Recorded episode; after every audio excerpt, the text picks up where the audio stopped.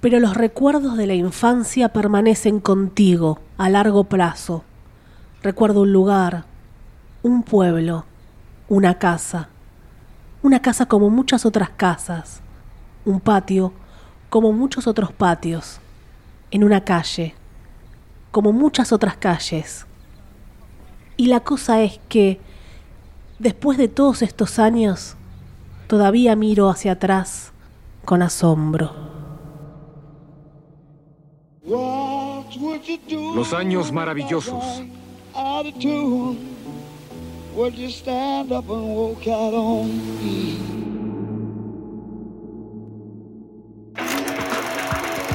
Bienvenidos a Meta Radio. El séptimo arte analizado. Vemos todo y tenemos opiniones. Con Fer Casals, Valeria Massimino y Pato Paludi.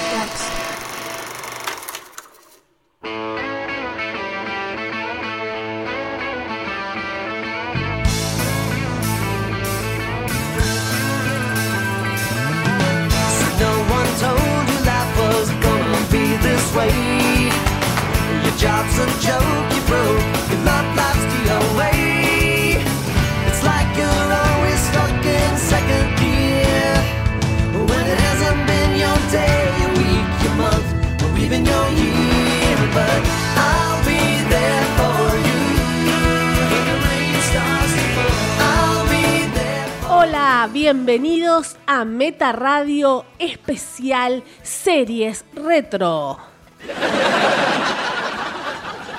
Series de los 80 y de los 90. Nostalgia pura.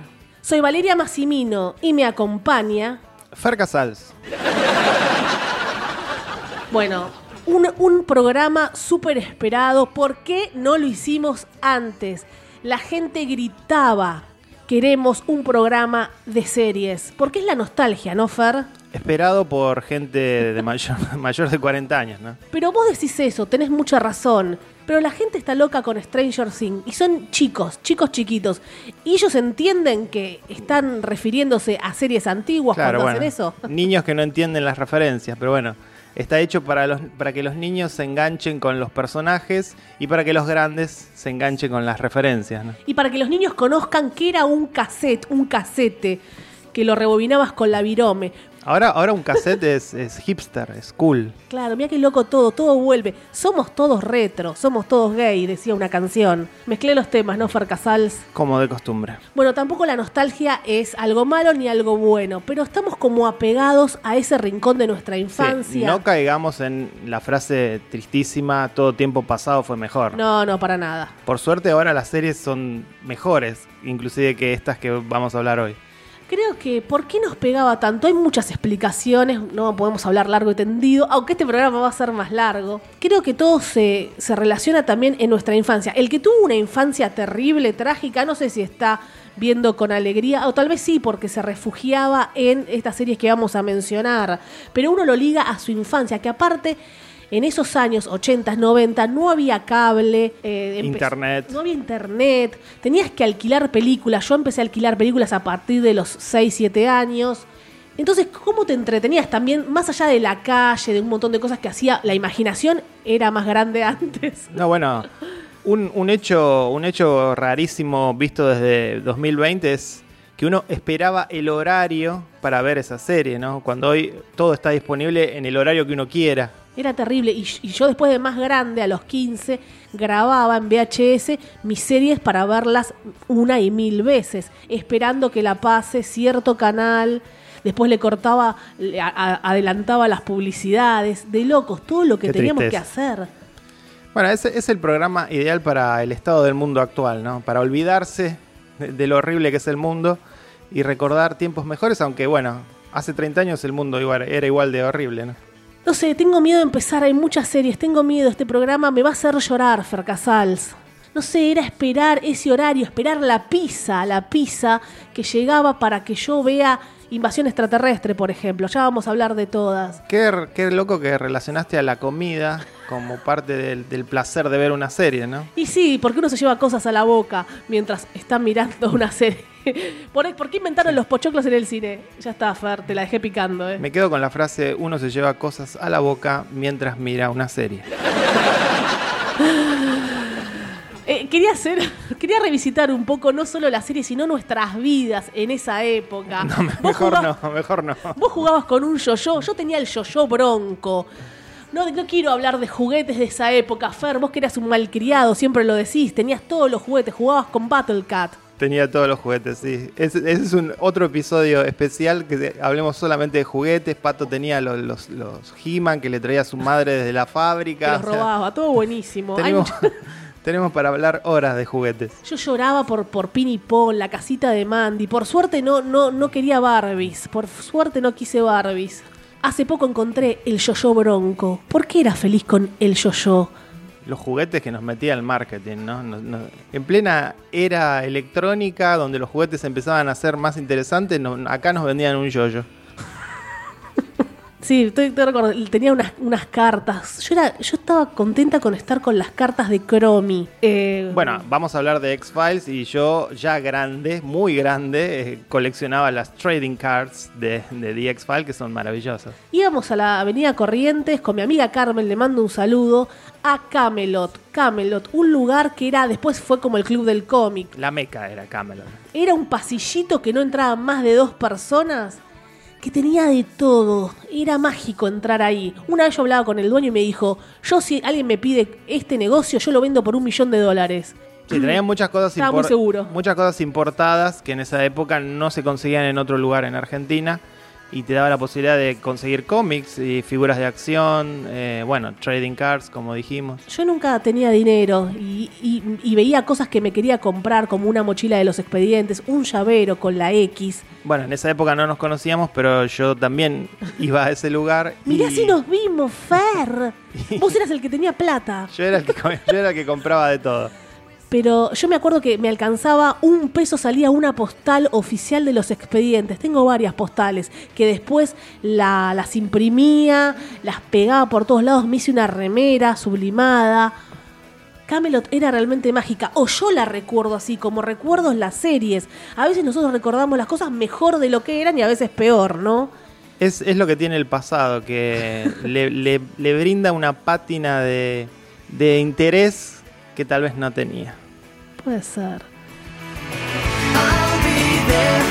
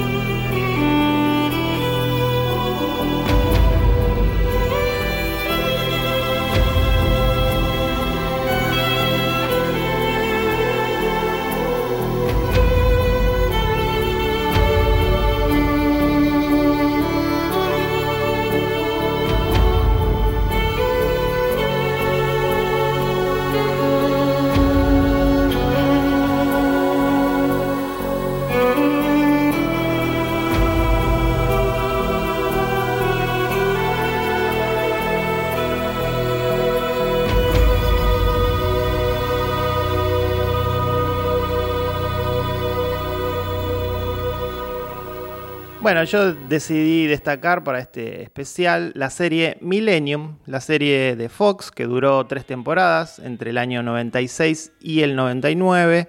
Bueno, creada por Chris Carter, el mismo de The X-Files. La creó durante el pico de popularidad de X-Files. Fox básicamente le dio un cheque en blanco porque el dinero que generaba X-Files en esa época, que era más o menos la cuarta temporada, era, era increíble. Y bueno, podía hacer lo que quisiera y es realmente lo que hizo, porque la premisa era muy ganchera y era relevante porque jugaba con el miedo que había en esa época, estamos hablando acerca de los finales del- de la década del 90, con el fin del milenio. ¿Recuerdan el, eh, el virus Y2K, todo lo que iba Sí, a pasar que- en el que año se iba 2000? a cortar la luz y Sí. íbamos, a que, íbamos a volver a antes de Cristo. toda, toda esa serie de paranoias que había, la- las profecías de Nostradamus y todo eso. Y bueno, esta serie eh, jugaba con ese, con ese tema. Bueno, para los que no la vieron, estaba protagonizada por un personaje que se llamaba Frank Black, un guiño al cantante de Pixies, interpretado por Lance Henriksen, eh, que era de Aliens, ¿se acuerdan? De la película Aliens. Lo conocimos viejo y sigue siendo viejo, más o menos, siempre como que siempre está igual. Sí, sí, bueno, eso, es- eso era una de las características poco comerciales que tenía la serie, el hecho de que estaba protagonizada por un señor de 55 años que parecía de 60, Sí, pero que por suerte le pusieron una mujer 20 años menos que él, ¿no? como era la costumbre en esa época en todas las películas de los 90 y series. ¿Era pareja la pareja Fer? No, era despareja. Un saludo Y, para Octavia Spencer. eh, él es una- un ex agente del FBI, ahora trabajando para un grupo secreto llamado Millennium, que aprovecha los poderes de Frank para ponerse en la mente de cualquier criminal. Esta es la gracia que tiene la serie, ¿no? Él puede ver y sentir lo que vio y sintió un asesino. De alguna manera invertía la premisa de X-Files, ¿no? En X-Files estaban estos casos sobrenaturales que le pasaban a dos agentes normales, más allá de que uno era creyente y el otro no. Aquí el agente es el que tiene los poderes sobrenaturales y los casos son normales, son casos de asesinos seriales. Este, también trabajaba Terry O'Quinn, que luego lo vimos en Lost. Hacía uno de los miembros del grupo Millennium, una, una figura clave en la serie. Pero bueno, como decíamos, ¿no? Eh, era una serie poco comercial, muy Sí. oscura.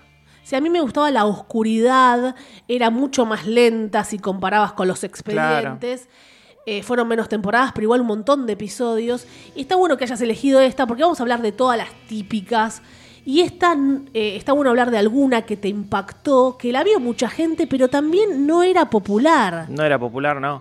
Eh, recuerdo que el primer episodio tuvo muchísimo rating porque venía con el halo de los X-Files. Ya el segundo episodio se le fue la mitad de la audiencia y, y la peleó muchísimo para llegar a una tercera temporada. Obviamente la idea de la serie era que llegara al año 2000, ya desde el título, y no llegó. No llegó. Este, sí, como decías vos, muy mala onda la serie, muy deprimente. Sucedía en Seattle, que en ese momento era la cuna del grunge, eh, una ciudad que, que los norteamericanos relacionan directamente con el mal clima. Y bueno, y en ese momento con esa música que había cambiado la, la escena.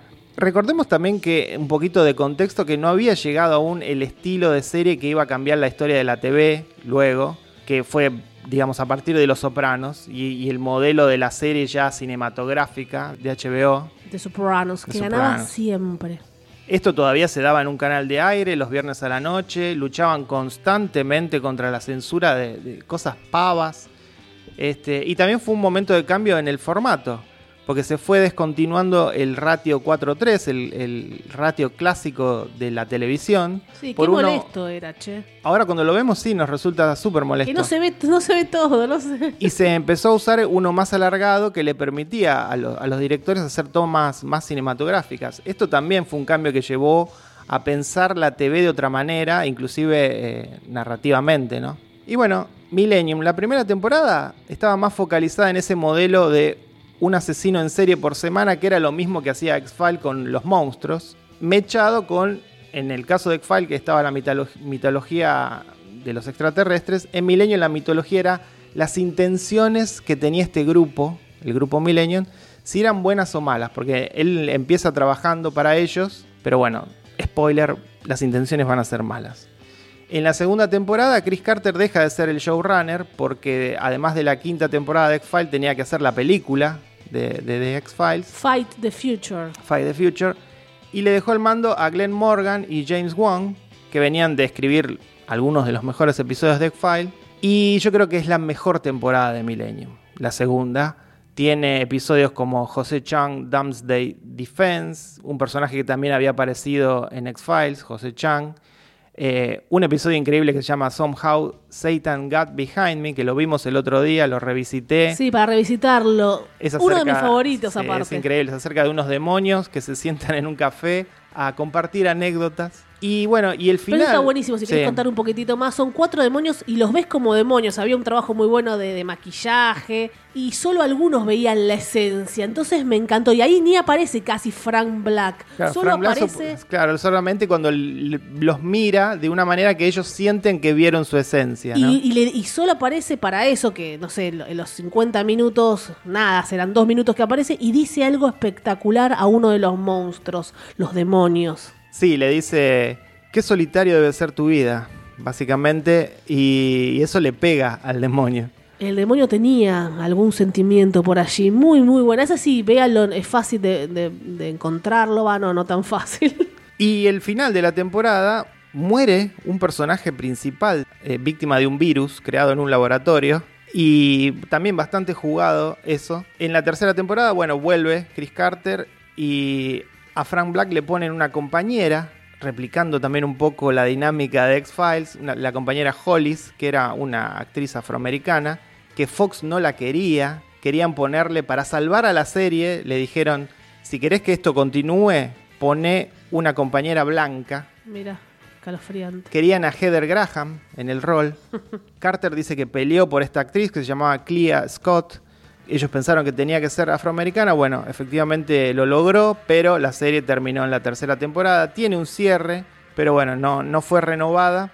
También tiene una historia muy fuerte con la familia, la mujer y la hija. Eso también me gustó, ese lado que muestran. Sí, sí. Y vos decías, eh, se puede ver. Hoy no se puede ver Millennium legalmente en streaming. Los derechos obviamente son de Disney, como todo el material de Fox. Como nuestras vidas. como nuestras vidas, todo lo que es de Fox, Disney lo está subiendo a Hulu, que también son dueños de Hulu, eh, pero todavía no se subió a Millennium, así que tienen, si están interesados, tienen que buscarla de manera ilegal. Eh, yo, cuando pensaba en todas estas series, me preguntaba si se sostiene, todas, todas estas series de las que vamos a hablar, si se sostienen en el año 2020. Creo que Millennium se sostiene en el año 2020. Yo vi dos episodios, hacía mucho tiempo que no la veía y está, está buenísima. La super recomendamos para los centennials, para los millennials. Para los millennials que, que vean Millennium. Ahora es el turno de Pato. Pato que todavía no lo podemos ver, no nos dejan verlo. Y está allí en su guarida. Está en una casa. Como cualquier casa. Como cualquier patio. Con un televisor. Lo único que hace es ver, ver Un películas. televisor de la década del 80, ¿no? Sí, sí, sigue con el televisor de, de la década. de tubo. Porque Pato es iniciales SG. Entonces Pato desde allá, desde su pequeño búnker, rodeado de películas y series, nos va a contar qué veía.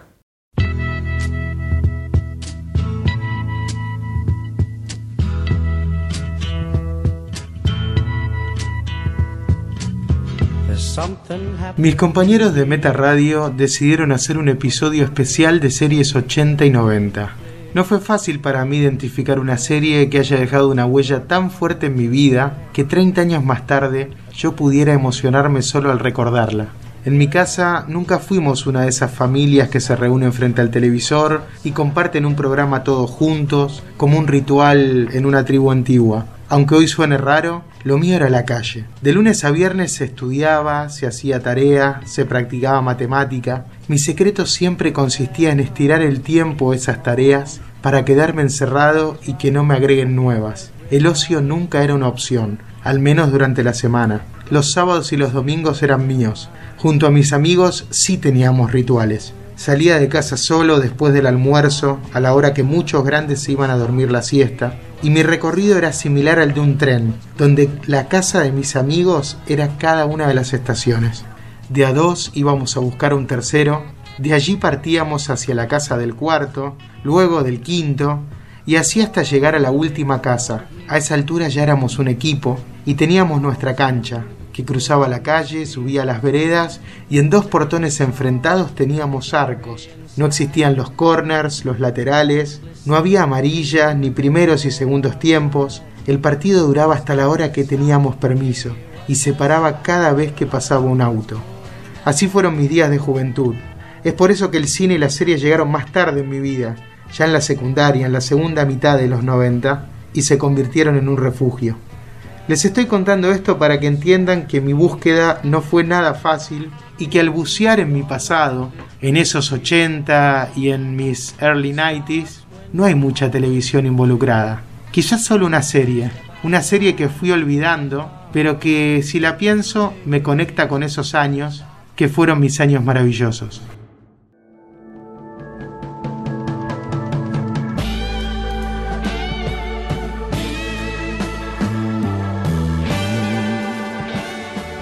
Bueno, y como habrán ya adivinado, la serie que yo elegí para este episodio especial de Meta es Los Años Maravillosos, The Wonder Years, la historia de Kevin, de Kevin y de Winnie, ¿no? Que ya todos la conocemos, o yo creo que hasta los que no vieron la serie porque son de otras generaciones, saben al menos quién es Kevin, quién es Winnie, quién es Paul, y todo ese, ese universo que creó The Wonder Years.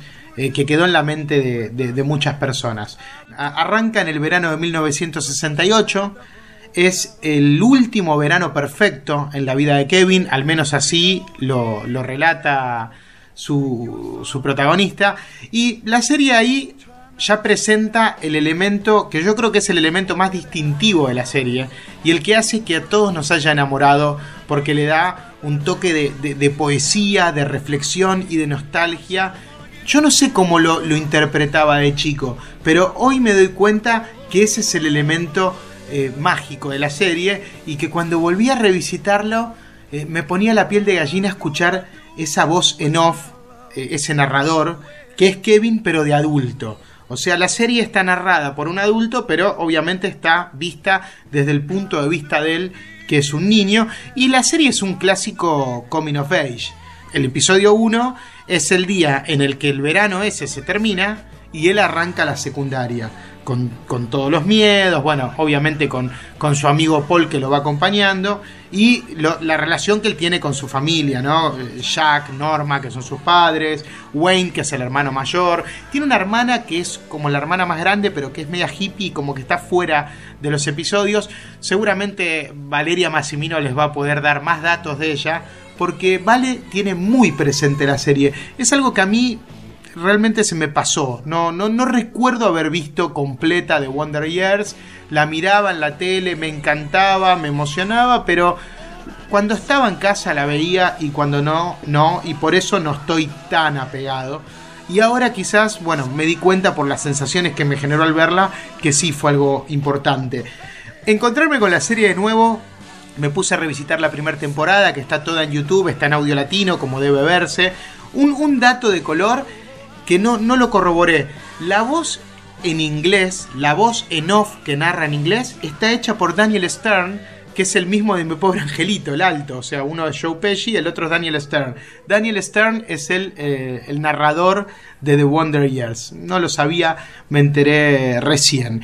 Y bueno, es la típica historia de un niño que entra a la secundaria con esos miedos, ¿no? El, profesor de educación física, el, el primer conflicto que, que encuentra. Y es una situación, sí, que eh, por lo menos en la que yo me, me identifiqué mucho, ¿no? Eh, Porque cuando no te gusta la educación física, realmente lo padeces, ¿no? Y depende del profesor que te toque, es lo más parecido al ejército que vas a vivir en tu vida. Después, bueno, todos los conflictos que se van dando dentro de la escuela, ¿no? Bueno, según con quién te sientes, con quién te sientes al lado, define el tipo de persona que sos, siempre la voz en off, no solo diciendo lo que Kevin pensaba, sino reflexionando sobre ese pensamiento que tenía él de chico. Entonces ahí, ahí hay un elemento que es como una, una voz en off de la voz en off. Y lo que más me gustaba de- de la serie es que en capítulos cortitos, capítulos de 22 minutos, pasabas por todos lados, ¿no? Tenías un tema, bueno, el tema de la familia, con la relación con los hermanos, con los padres, la relación que él tenía con el padre, que, le tenía un poco de miedo, porque obviamente cuando sos chico ves el mundo de los adultos como algo ajeno a vos. El romance con Winnie siempre, desde el capítulo 1 sabemos que él está enamorado de Winnie. Y algo que yo no recordaba, eh, ya en el capítulo 1 él, él besa a Winnie. Y, y después, eh, como que bueno, ese romance queda ahí trunco. Ellos, por, por distintas cosas que van pasando en la serie, siempre van a estar desencontrados. La guerra de Vietnam, siempre presente la guerra de Vietnam, las cuestiones políticas, el, el tema laboral. eh, realmente toca temas eh, complejos. Y, y lo hacía con cierto nivel de crítica y está bueno hoy verlo ya de adulto, uno, uno puede ver ciertas cosas que hacía la serie y algunos temas con los que decidía no meterse, obviamente, ¿no? Eh, en un momento el mismo profesor de educación física les toca eh, le toca a él dar la clase de, de educación sexual. Claro, imagínense para chicos lo que es, para los chiquitos, tener una clase de educación sexual y hablar del órgano reproductor femenino. ¿No? Esas cosas que cuando, cuando éramos chicos no- nos generaban todas la- las incógnitas, el, el misterio, la fascinación. Y nada, es muy divertido ver cómo resuelve la situación este profesor porque dibuja cualquier cosa, así es el órgano reproductor y parece una vaca, o sea, cualquier cosa. Todo ese episodio que es muy divertido cierra con una frase que es una bajada de línea, ¿no? Eh, la voz en off dice, si algo me quedó claro es que el sexo en manos de un educador no es una buena idea. Eh, bueno, me resultó una, una experiencia eh, divertida hacer esta revisión. Eh, no les voy a negar que hubo momentos que me hizo emocionar, a pesar de, que pasaron los años. Creo que, que toca fibras muy emotivas y creo que ahí estuvo el éxito ¿no? de la serie. Que, que era un entretenimiento sano, pero que había momentos, había bajadas de línea que hoy habría que mirarla de nuevo para detectar esas cosas. Bueno, ojalá eh, hayan disfrutado esto. Para mí fue, fue lindo reencontrarme con la serie. Nos escuchamos la próxima semana. Adelante, Vale y Fer.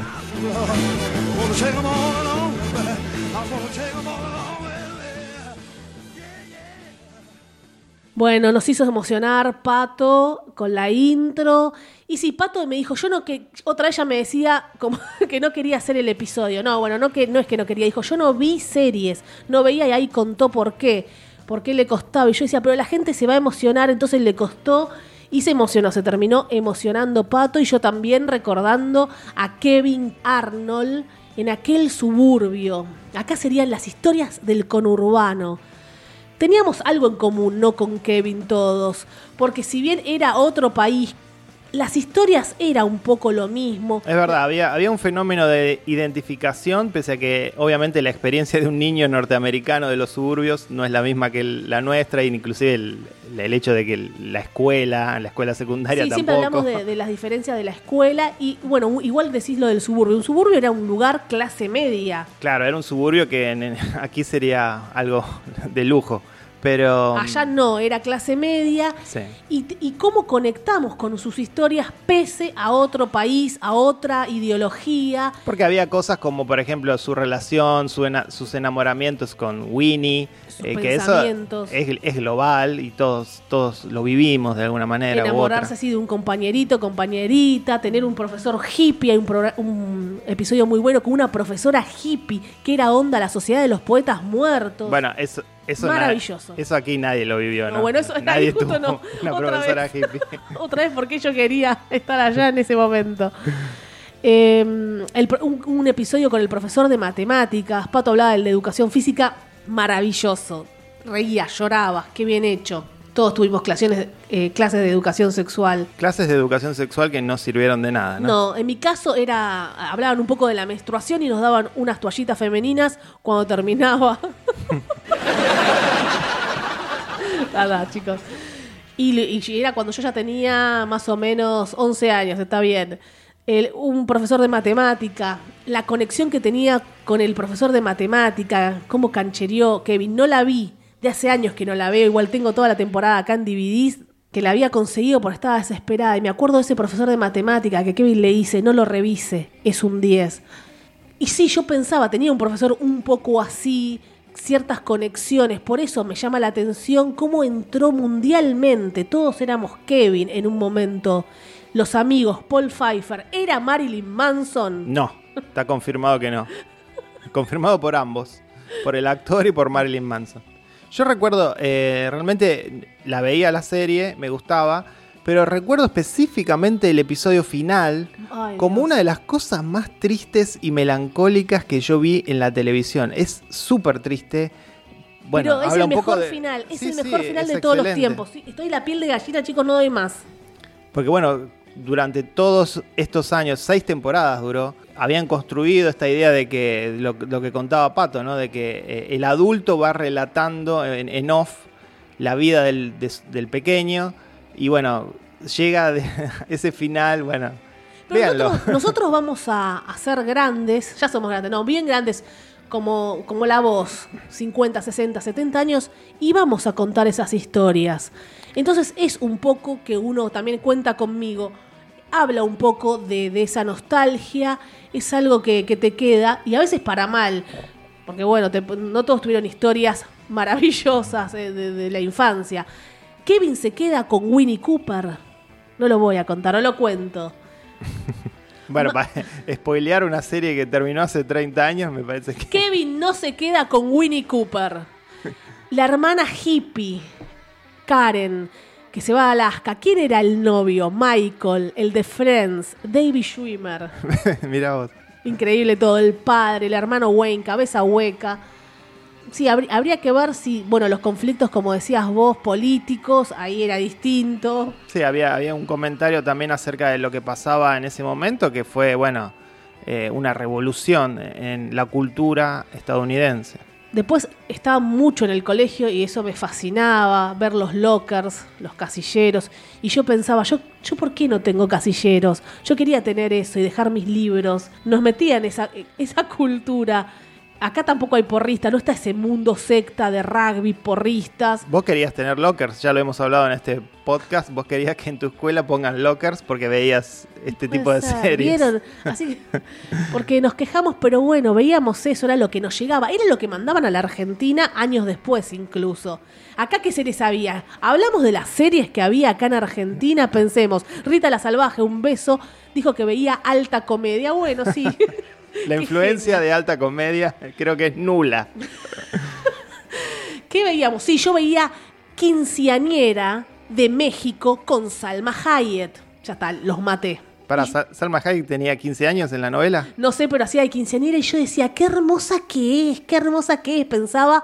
Y llegó, llegó lejos Salma Hayek. Yo pienso de- eso siempre de Salma Hayek. Tranquilo, Fer. En la actualidad también. El, el babero para Fer. Era lo que nos llegaba, así que no se quejen cuando vemos series yankees. ¿Le llegaban series europeas? Bueno, digam- digamos que este episodio es, es una celebración del hecho de que Estados Unidos nos colonizó culturalmente. Después se quejan. ¿eh? Y sí, era lo que nos llegaba y lo veíamos, y estamos todos llorando. Y, y en, y en el grupo Función Privada por Revista Metas nos dicen, hablen por favor de la niñera, hablen de Casado con Hijos, hablen de Buffy la Casa Vampiros, hablen de MacGyver. Nadie me dice, hablen de... A ver, pensemos, ¿qué serie argentina? Eh, Rolando Rivas, taxista. eh, amigos son los amigos con Carlín Calvo. Atreverse con Doria. Pero Qué bueno, no bueno, eran series. Qué divertido. Se quiere matar Fer. Así que estamos hablando de series que llegaban a la Argentina, que se esparcieron por todo el mundo y nos desesperábamos. Bueno, que siga- sigamos celebrando la colonización que hizo Estados Unidos sobre nuestras cabezas. Ahora pasamos de un niño a una treintañera. Up and down,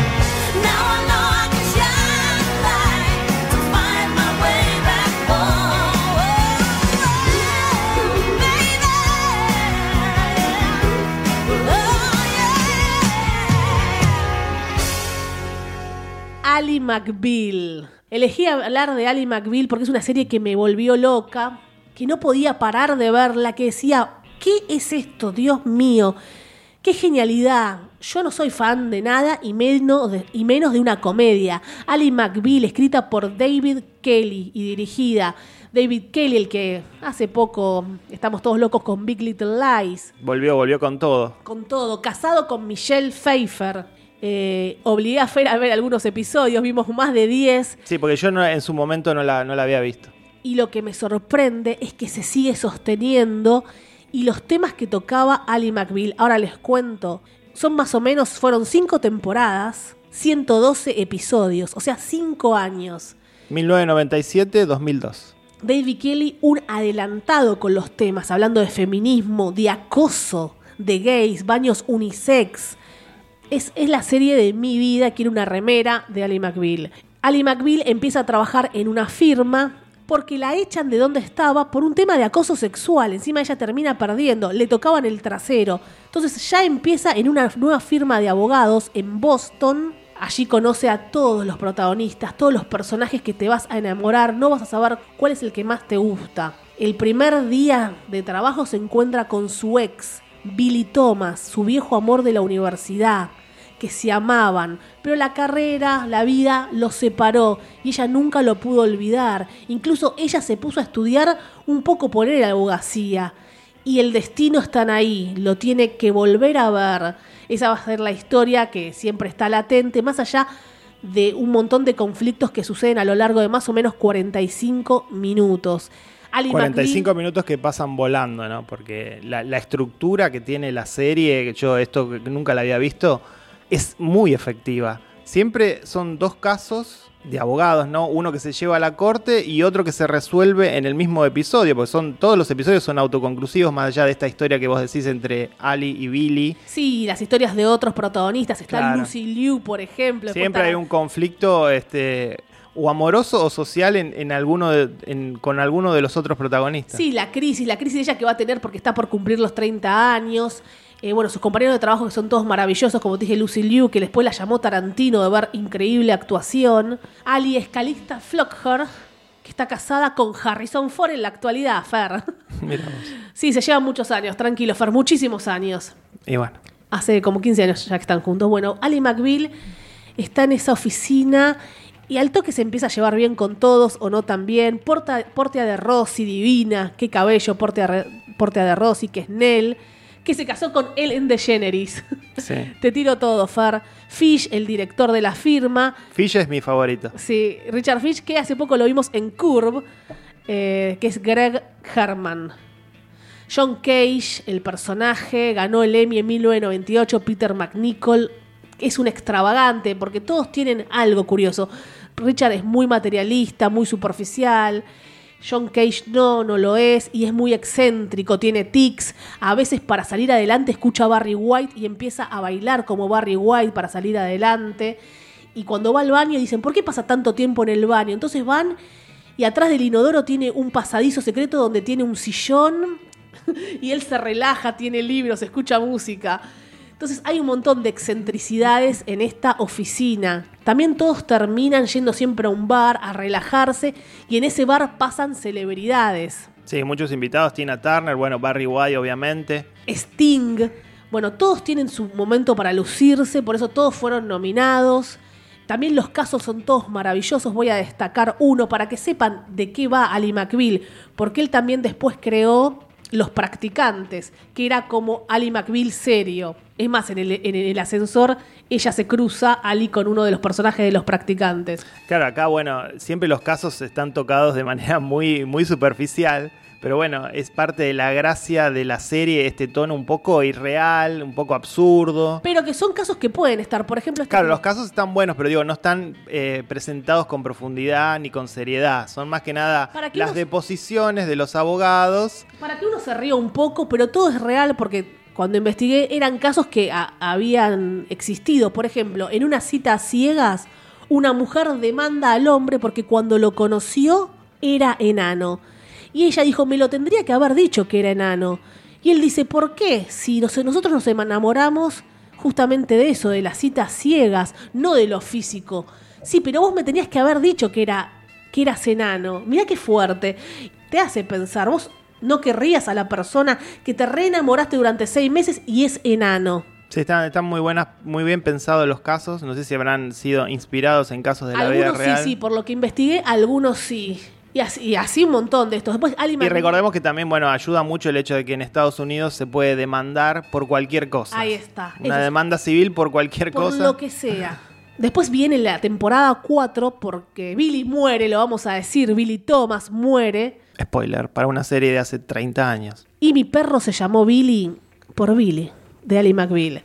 Llega Robert Downey Jr., obviamente se lleva todos los premios. Con una actuación increíble haciendo de abogado, novio de Ali McBeal, Canchereando como siempre, ¿no? súper canchero. Ya la- cuando lo muestra en la temporada 4 por primera vez, vos decís, pará de cancherear. Y solo te miró en su esencia, actuando, recordando cuando Robert Downey Jr. actuaba todo bien con, con los Avengers, me gusta, pero dije, wow. Y en ese momento todavía no había dejado la cocaína, ¿no? Y Estaba- también, también se nota eso. pasado de revoluciones estaba. Y David Kelly, ¿qué pasa? Como vos contás de anécdota, Fer lo tuvo que echar. Porque estaba, venía loco a las grabaciones, Por loco querés decir absolutamente... dado vuelta, duro. Lo tuvo que. Era maravilloso, fue. Todos hablaron bien de su compañero, pero no se podía grabar. Y eso que tampoco era que estaba todos los capítulos de la cuarta temporada, que eran veintipico. Se comió la serie, era, era lindo verlo. Igual cuando no estaba también era buenísima la serie, pero cuando vos lo viste a Robert Downey Jr., hermoso. Digo- y además digo, más allá de este tono muy de comedia, como liviano que tiene la serie, también había algún comentario, los, los- los guionistas se permitían decir algo acerca de las relaciones y Ali es una mujer independiente que trabaja en un ámbito en general machista, más allá Sí, de su- que sus que compañeros eran buenos y, y que además quiere tener una vida amorosa normal, cosa que no lo logra. Entonces digo, también hay ahí un comentario social que está bueno. Sí, sí, por- y que se sostiene, porque en un momento también ella empieza a salir con un hombre y él le dice, pero soy bisexual. Y ella ahí dice, Ay, yo lo entiendo, pero no, no lo puedo aceptar. No puedo salir si, si también te gustan los hombres. Y, y él le dice, sí, un día por ahí salgo con un hombre y después salgo con vos. Y ella dice, no, no puedo. Y entiende que es ella el problema, que no lo puede aceptar. Hay muchas cosas que juegan todo el tiempo con la incorrección política. Eso es lo que digo yo que lo, que lo hace que se sostenga todavía la serie, ¿no? Porque quedó actual. Tiene un muy buen guion, una historia sólida. Y todos los otros personajes, como le dije, Lucy Liu, fría, muy buena actuación, que después es jueza. Hay algo que sí no se sostiene y es el hecho de que los protagonistas son todos blancos, como en Friends. No, bueno, está, está Pero, René, claro, hay una, hay una. Sí, bueno, pero los, los secundarios sí es un poco más diverso. Pero bueno, eh, eso era una- algo que lo sufrían todas las series de los 90, ¿no? Y bueno, Ali imagina cosas, eso es lo bueno que trajo David Kelly, que después lo imitó todo el mundo. Imagina cosas y las ve, entonces pasan. Ella imagina que alguien, ella, que alguien está hablando y se le infla la cabeza a esa persona, o lo que haría, no lo soporta más, e imagina que lo tira por la ventana y se ve esa situación en su imaginación. Sí, un recurso que después vimos, por ejemplo, en Amelie, Sí, sí, que es sí. de 2001. Sí, todos robaron de ahí, está bien. Eh, y, y todos recuerdan al bebé bailando Hawk the Feeling con, con Ali. Ella lo. ¿Por qué veía ese bebé? Y ella se pone a bailar con el bebé. En un momento eh, eh, todo el mundo hablaba de esa serie, era la más popular de Fox Sí, eh, en- porque en, cuanto a comedia. Llegó al top 20. Llegar al top 20 era lo más. Significa que tenés más de 15 millones de espectadores. Ali en la temporada 1 y 2 tenía más de 15 millones, después bajó a 12 y después a 8. Ahí es cuando termina la temporada 5, ahora les cuento un poco más. Llegar a estar ahí era la gloria y se ganó todos los premios Emmy, mejor cast, mejor comedia. Ella no ganó el Emmy, Calitza Flocker, lo ganó John Cage, que ya les dije antes. Ella ganó el, el Golden Globe. Un dato que... Y David Kelly también ganó como director. Y sí. Un dato que descubrí que no sabía es que David E. Kelly quería como protagonista Ah. a Bridget Fonda. Increíble, che. Y no a. que ahora uno no imagina a Ali No, no. sin ser esta, esta actriz flaquita. Igual estaba buenísima, seguían los casos, ella más madura y acá otra vez, súper maduro todo. Ali había congelado sus óvulos porque dijo, yo no quiero ser madre a los 20 años porque tengo una carrera y hay una situación que mm, el padre de la que había comprado el óvulo de Ali muere y, la hija cae, cae frente a Ali McBeal y dice, yo soy tu hija, va bueno el óvulo, todo así. Y Ali desconcertada, pues ya tenía una crisis con el trabajo, con su vida, la típica crisis de más de 30, y le aparece una hija. Entonces ya está, iba cerrando todo, el final es muy emotivo también. Ali competía en esa época con otra serie de las que vamos a hablar, Fer, por supuesto, que Seinfeld, que también había ganado, en un momento competían. Claro, competían en los Emmy, ¿no? Sí. Y, y bueno, tuvo su gloria, tuvo su gloria. Los primeros tres años fueron explosivos. Después vino Robert Downey Jr. Pero tuvo un final, ¿no? Porque a veces las series Sí, terminan mal. Tuvo un final redondito Sí, y cerraron. David, David Kelly querí- quería, pero dijo, ya estamos teniendo menos espectadores y me parece que está bueno cerrarla de esta manera. A mí me gustaría que hubiese una reunión para un episodio especial o una película tipo para Netflix, como han hecho con otras series. Me encantaría. Yo, yo aún, Fer, pienso en ellos, que siguen ahí, en esa oficina de Boston. ¿Qué fue de la vida de ellos, no? que Estaría están- buena. Están ahí para mí, siguen contando historias todos los días. Millonarios todos, ¿no? Quiero que siga Ali McBeal. Yo no sé cómo pudieron salir los actores adelante después de esa maravillosa serie. Vieron sus cuentas bancarias y salieron adelante. No, no puedo, yo no puedo superar la serie. Quiero, quiero que, siga. No lo, no lo acepté, Fer. Y ahora que la revisité, porque quiero más. Bueno, pero tenés que pedírselo a Netflix, es como te digo, es- son los únicos que pueden revivir lo que sea porque tienen el dinero para hacerlo. Now the world don't move to the beat of just one drum. What might be right for you may not be right for some.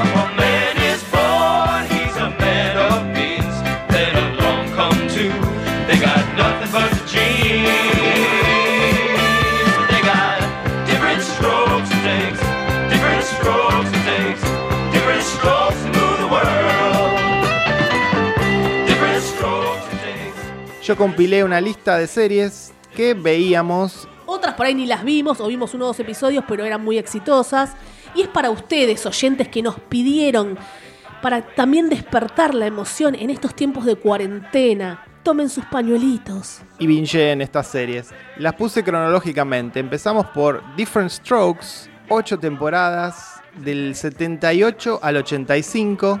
Bueno, ¿quién no conoce? Acá se llamaba Blanco y Negro, un título racista, ¿no? Podemos decirlo. Gary. Coleman, protagonista. Espera, Different Strokes. ¿Qué quiere decir? Explica un poquito qué quiere decir Different Strokes. Different Strokes es una, una frase que popularizó Mohamed Ali, el boxeador. Dijo Different Strokes for Different Folks.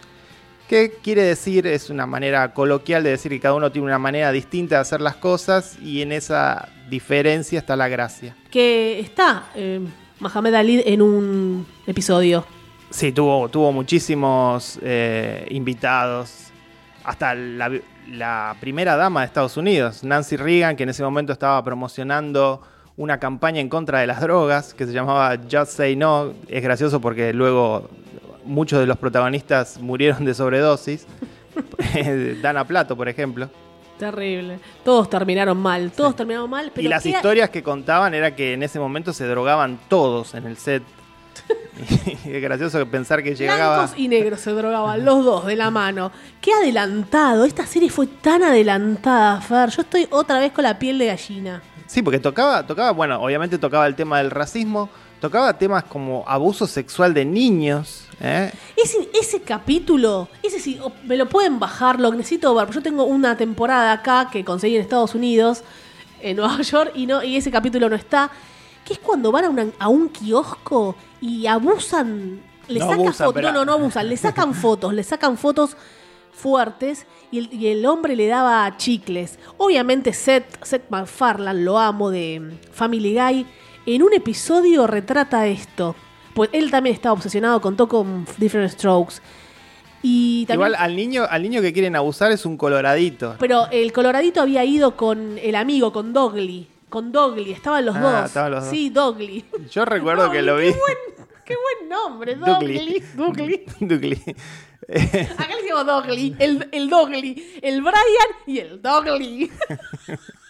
Eh, muy fuerte fu- fue ver eso, ¿no? Aparte el señor Drummond, bla- blanco de Park Avenue, adopta a estos dos niños de, del Bronx, que en est- Estados Unidos en esa época estaba más heavy incluso, como contabas de las drogas. Sí, y Nueva York era, era una Nueva York muy distinta a, a la actual, ¿no? Bueno, al actual, hoy está pasando una locura en Estados Unidos, más allá del No, coronavirus. en, en el sentido racial, eh, Nueva York sigue siendo la misma. Sigue siendo lo mismo. Pero digo que era no una. lo podemos creer. eh. Era una, era una ciudad todavía más problemática en cuanto al crimen. Sí, muchas drogas, muchas pandillas. Todos estos protagonistas, bueno, no- ¿cómo no- no olvidar de qué estás hablando, Willis? El pequeño Arnold, que tuvo una vida terrible, que él tenía eh, problemas en el riñón y se hacía mm, la diálisis, tenían que cortar para que se haga diálisis y seguir filmando.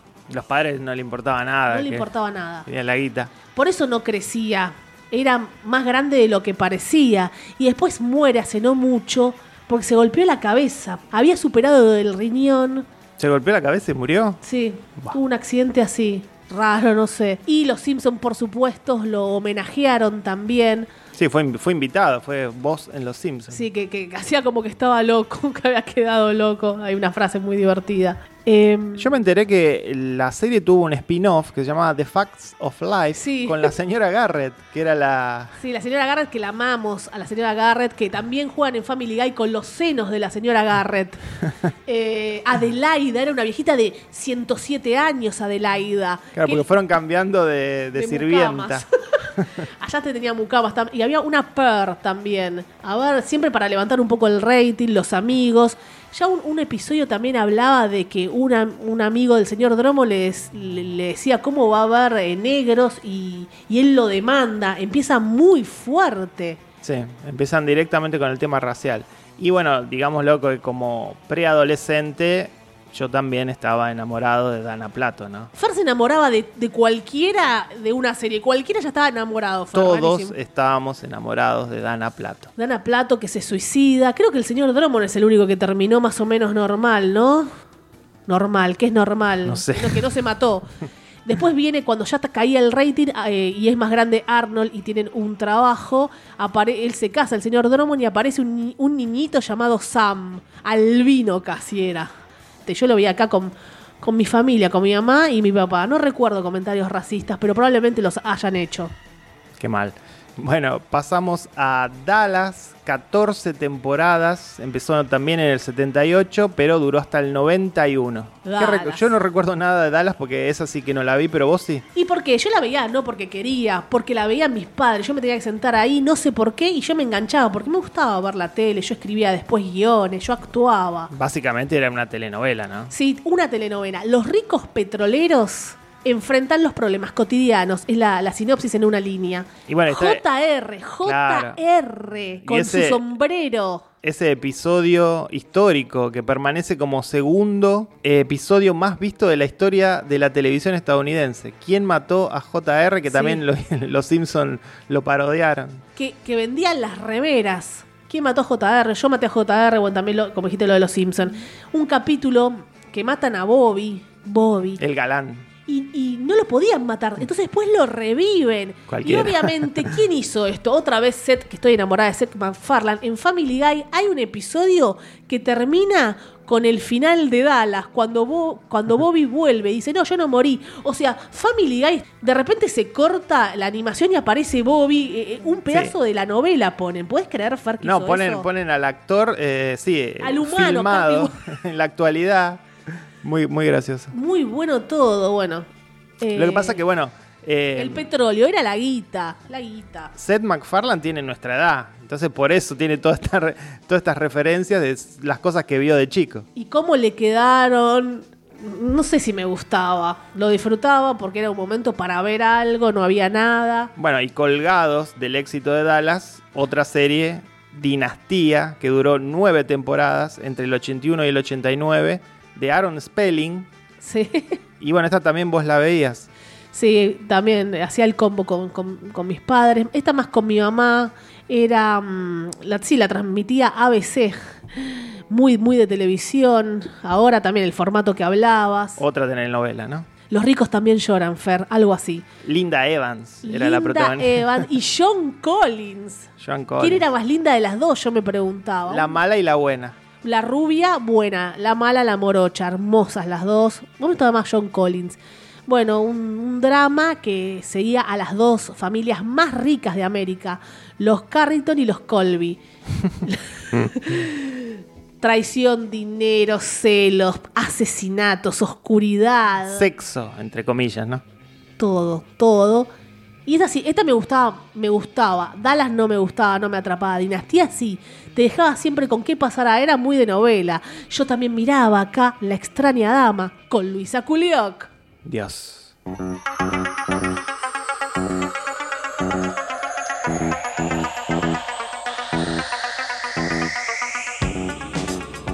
Night Rider, a shadowy flight into the dangerous world of a man who does not exist.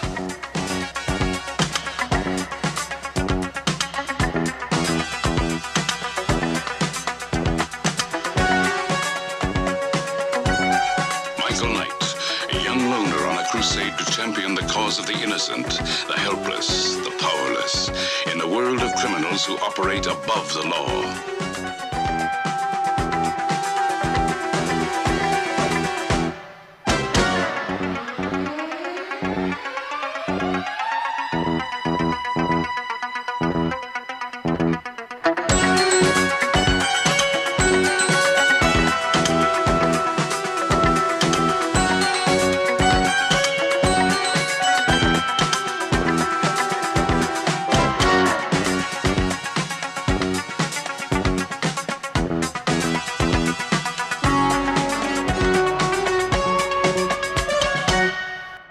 Bueno, ahora vamos a una que a mí me pegó de chico, Night Rider, acá se llamó El Auto Fantástico, cuatro, sí, cuatro temporadas, del 82 al 86, protagonizada por un actor de madera llamado David Hasselhoff, y bueno, Kit, El Auto Fantástico, que eh, Kit significaba Night Industry 2000.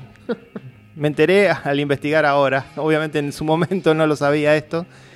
Y el auto era un Pontiac, un Pontiac modificado, eh, con esas lucecitas. Y bueno, como chico me fascinaba absolutamente. Recuerdo haber ido a la exposición de autos en la rural. Rural. En, en esa época. ¿Qué, qué, qué pibe eh, cancherito? ¿Ibas a la rural? Recuerdo haber ido a la rural en, en ese momento, una exposición de autos que lo trajo, trajo a Kit. Yo iba a ver a los chanchos y a comprar dulce de leche casera. No, No, sé por qué había, era- había era- que hacer eso en los 90. Y con mi abuela, mi abuelo, todos en el Falcon a comprar salamines y ver a los chanchos. También, además de eso, había exposiciones, por ejemplo, de autos. Y bueno, todos los niños habían ido a ver a Kit. Recuerdo que eh, había un presentador que decía, ¿quieren ver al auto fantástico? Pero lo van a tener que llamar. Y todos los niños decían, Kit. Kit, Kit, qué bueno. Y, y mirá lo que es, ¿no? Eh, Argentina. Finalmente salió Kit. No, había, no existían los celulares ni nada. La, estaban todos fascinados viendo a Kit. Y, y el presentador dijo: Después todos se van a poder sacar una foto con Kit. Pagando, ¿no? Obviamente. Se hizo la cola. Y pasamos a sacarnos la foto, que era un auto de cartón. No. No te podías sacar la foto con Kit. La puta madre. Te- te- era un auto, un- una, ¿cómo? no sé cómo explicarlo, un un peda- una foto Como lo que hay en los cines ahora. Claro. una- un del pedazo- tamaño de un auto de costado y vos te ponías en la ventanita, en la falsa ventana, te sacabas la foto. O sea, el auto ya estaba en Estados Unidos. Ya, Esperá, pero el auto lo viste. El auto sí, pero la foto era con un cartón. A ver si los nenitos le- le- con la mano llena de moco lo tocaban a Kit. Me acuerdo cuando decían turbos convulsores. Me encantaba. Yo esperaba que él. Yo, yo no era muy fan. Era más fan mi hermano. Ay, porque era hombre. Había series para mujeres y para hombres. Y decía turbos convulsores. Y ahí. No, convulsores no. Turbos compulsores. Y ahí salía a los pedos Kit. Claro. Yo, esperaba ese momento nada más y que le hablara, ver las lucecitas rojas como le hablaba. Bueno, y hablábamos Es lo de. único que recuerdo, Fer. ¿eh? Hablábamos de Different Strokes y decimos, se sostiene por la temática que, que se animaba a tocar en ese momento. En el caso del auto fantástico no se sostiene para No, nada. no, una era una chico. estupidez total la Era, serie. era como ver los Teletubbies, ¿o no? Para, para niños de hasta 6 años, como lo éramos nosotros, Sí, 7. no, si uno la ve con los ojos de 2020, no la podés soportar. Encima el actor es pésimo. Bueno, era que una después pavada. el actor que hizo, también de los 90, Baywatch. Baywatch, sí, que tampoco la vi. Culos, culos, culos, traseros, senos, Pamela Anderson. Cámara lenta y esos senos que rebotaban, ¿no? Sí. Para alegría de, de los algunos, hombres. de algunos jeropas. Ahí por la playa, pasaron muchos por Baywatch. Guardianes de la Bahía. Seguimos cronológicamente, en este caso nos vamos al 82, siete temporadas, terminó en el 89, Family Ties, lazos familiares. ¿Cuándo dijiste que empezó?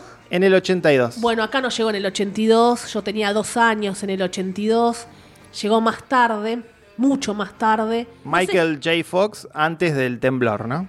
qué malo, no sé cómo llegó, pero me encantaba. No sé, me encantaba todo, no porque Baywatch no me encantaba, Kit hasta por ahí por lo de mi hermano. Yo la veía, pero digámoslo, vista también con los ojos 2020, mm, te planteaba unos valores familiares americanos muy, muy republicana era la serie. Y bueno, pero ¿de qué, qué era Michael Fox? ¿A quién amaba Michael Fox? Amaba a los republicanos. Sí, a Reagan. Y, y Ale- Alex Peckiton, que era Michael Fox, era el controversial. Ahí ves cuando empiezan las primeras computadoras. Me acuerdo una escena, porque no revisité nada, que andaban con una computadora y todos locos atrás de la computadora y decían, este es el futuro, muy fuerte. Pero sí, la familia era, tenemos que estar todos la familia de la mano, de la mano. Había mucha Eh, hipocresía en esa sí. familia si uno la ve hoy. Mallory, Mallory la hermana, la otra hermana rubia que, que creció de manera extraña. Sí, eran como todos muy perfectos, con, con problemas no tan graves, pero ¿Ves? sí. Por, por ejemplo, de Mallory no estaba enamorado. Era linda Mallory, bueno, no sé. Y sí, en un momento me acuerdo una escena que él se tienta con una compañera de trabajo y se habla un poco de la infidelidad y que él no, él va a estar con su familia, salvando siempre la- los lazos familiares, family Sí, ties. Sea como sea, ¿no? Sí, no había gays, no recuerdo, había un vecino medio friki que estaba enamorado de Mallory, eh, pero te la devorabas, era súper cortita y siempre pasaban, no sé, Sí, sí, era una- gags, gags que era para reírte un poco, pero sí, no vamos a hablar de Bill Cosby, ¿eh?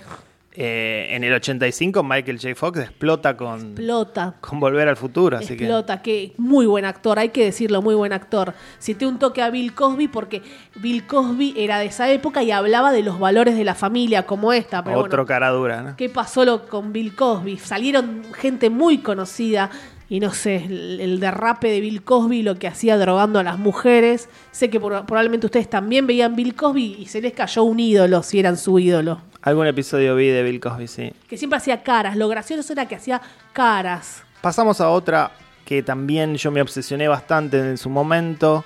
The A-Team, Brigada A en Argentina. Cinco temporadas, del 83 al 87. Esto era un grupo de ex militares que había sido condenados por crímenes que no habían cometido. Escaparon, estaban constantemente escapando de la ley. Y bueno, era la, la serie de Mr. T, ¿no? Que se convirtió en un éxito impresionante. Ahí había inclusión, Fer. Sí, era, era un personaje negro que se comió la serie. Acá le habían puesto Mario Baracus, pero en realidad, sí, en realidad se llamaba Bosco BA. BA era por Bad Attitude. Era una serie para chicos. Era para a- chicos. ¿Cuál era el miedo de Mr. T?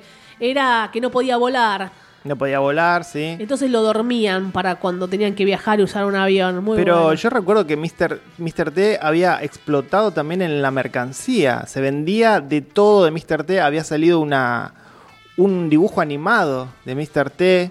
Y era como un ejemplo para los chicos. eh, daba buenos consejos. Sí, terminaba como con una moraleja, como He-Man más o menos. Y en la serie, bueno, era famosa porque nadie moría. Tiraban tiros, hacían explotar autos. Nunca hubo un muerto en, en Brigada A. Aníbal, el capo, Mur- Murloc, el loco. Sí. El fachero, como era? Ay, no me acuerdo. Bueno, era, eh, había un fachero. Uno tenía su favorito. Y sí, era súper divertida. No sé, yo no, la rec- no, no recuerdo nada malo. Recuerdo reírme con Brigada A, nada más. Yo recuerdo que en mi casa iba a la misma hora que un programa abyecto de la televisión argentina, que era el programa de Olmedo. Uh, alguien veía el medio. Uh. Y como había un solo televisor, yo tenía esa lucha por que me dejen ver Brigada A en vez de ver ese, ese programa patético. A veces lo perdía y la gente ahí terminaba viendo Olmedo y yo terminaba en un rincón. Pero el medio lo veíamos todos porque sí, era fue el boom en Argentina. Lamentablemente lo veíamos todos. Había sí. algunas cosas, yo, yo- a mí me causaba gracia, lo voy a decir, la pasaba bien, pero había cosas que ya me hacían ruido y ahora decís, sí, supu- muy incorrecto No, todo. Olmedo no se sostiene. Nada, pero nada. No, no se sostiene nada de los sketches. Sí creo el de, bueno, el que tenía que hacer quedar bien Chiquito Reyes, que tenía que hacer quedar bien al jefe, eso sí era gracioso, tal vez tampoco se sostiene, que decía, éramos tan pobres, porque para quedar bien con el jefe, que él estaba con Divina Gloria, le daba todo, y él siempre era un desgraciado, era una crítica al proletariado, al jefe maldito. Ahí era lo único donde no era, creo que racista o misógino. Vieron que no estamos tan colonizados por los Estados Unidos. También recordamos una serie nefasta de la televisión argentina. Y después vino la película El Mano Santa, que dice que tuvo muchos problemas Olmedo porque los Manos Santas lo, lo amenazaban. Pero siempre el Mano Santas est- est- estaba tocando a una nena a esta. No sé, que era raro. El, el padre llevaba a la nena, ya le decía a la nena. ¿Y, qué pasaba? Era raro, ¿no? Ver No eso. no, no sé, no- ni quisiera analizarlo, la verdad. Eh, volviendo a Brigada A, tuvo una película.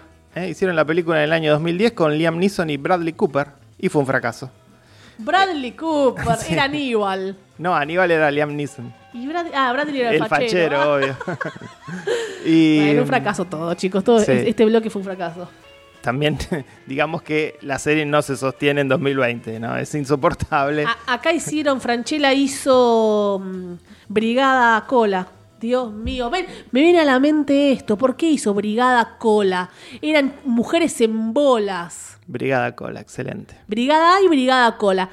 Entonces, entiéndanos a veces cuando hacemos ciertas críticas. Franchella antes de convertirse en el mejor actor del- de la historia, ¿no? Para algunos críticos argentinos, digo. Franchella, Franchella. Qué pena que terminamos hablando de Olmedo y Franchella, pero bueno. Muy, muy triste. Volvamos a el año 83.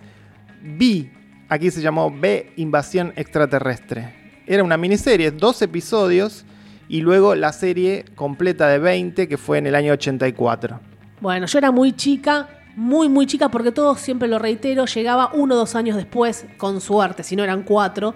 Y acá yo recuerdo a los lagartos, a estas mujeres hermosas, Diana, que bajo su piel hermosa, perfecta, tenía la piel del reptil y abría su gigante boca y se comía una ratita, es lo que recordamos todos, porque eran aliens extraterrestres que Y- invadían la Tierra. Y recordamos a Robert Englund antes de convertirse en Freddy. El lagarto bueno, lo amamos, qué Willy. divino. Sí. La nave, ¿cómo era la nave? ¿Era CGI, Fer? ¿Cómo era esa nave? Como el auto fantástico también estaba protagonizada por un actor de madera que era Mark Singer, que hacía de Donovan. Donovan, que me gustaba, vos te enamorabas siempre, Fer. Acá no te enamoraste, sí, de Diana, de las botas de Diana te enamoraste. Era un poco grande para mí. Ay, No claro. me, no me atrajo tanto. Sí, sí. Yo quería ser Elizabeth, que era una chica que creo que había nacido desde un humano y un reptil y tenía poderes. Yo re- recuerdo muy poco. Y Elizabeth estaba, estaba tratando de manejar sus poderes y hacía mucha fuerza, por ejemplo, para abrir una puerta y lo lograba. Y yo hacía lo mismo. Trataba de abrir con mi mente una puerta. Por años lo hice. Elizabeth. No lo lograste. Porque no sos hija de un lagarto y una humana. No soy reptilínea, ahora que se está hablando del nuevo orden mundial. Lo que les tiré, un saludo a Sergio Misuraka que estalla con esto. Bueno, hubo una remake en el 2009, dos temporadas, fue un fracaso. Sí. Y bueno, chau.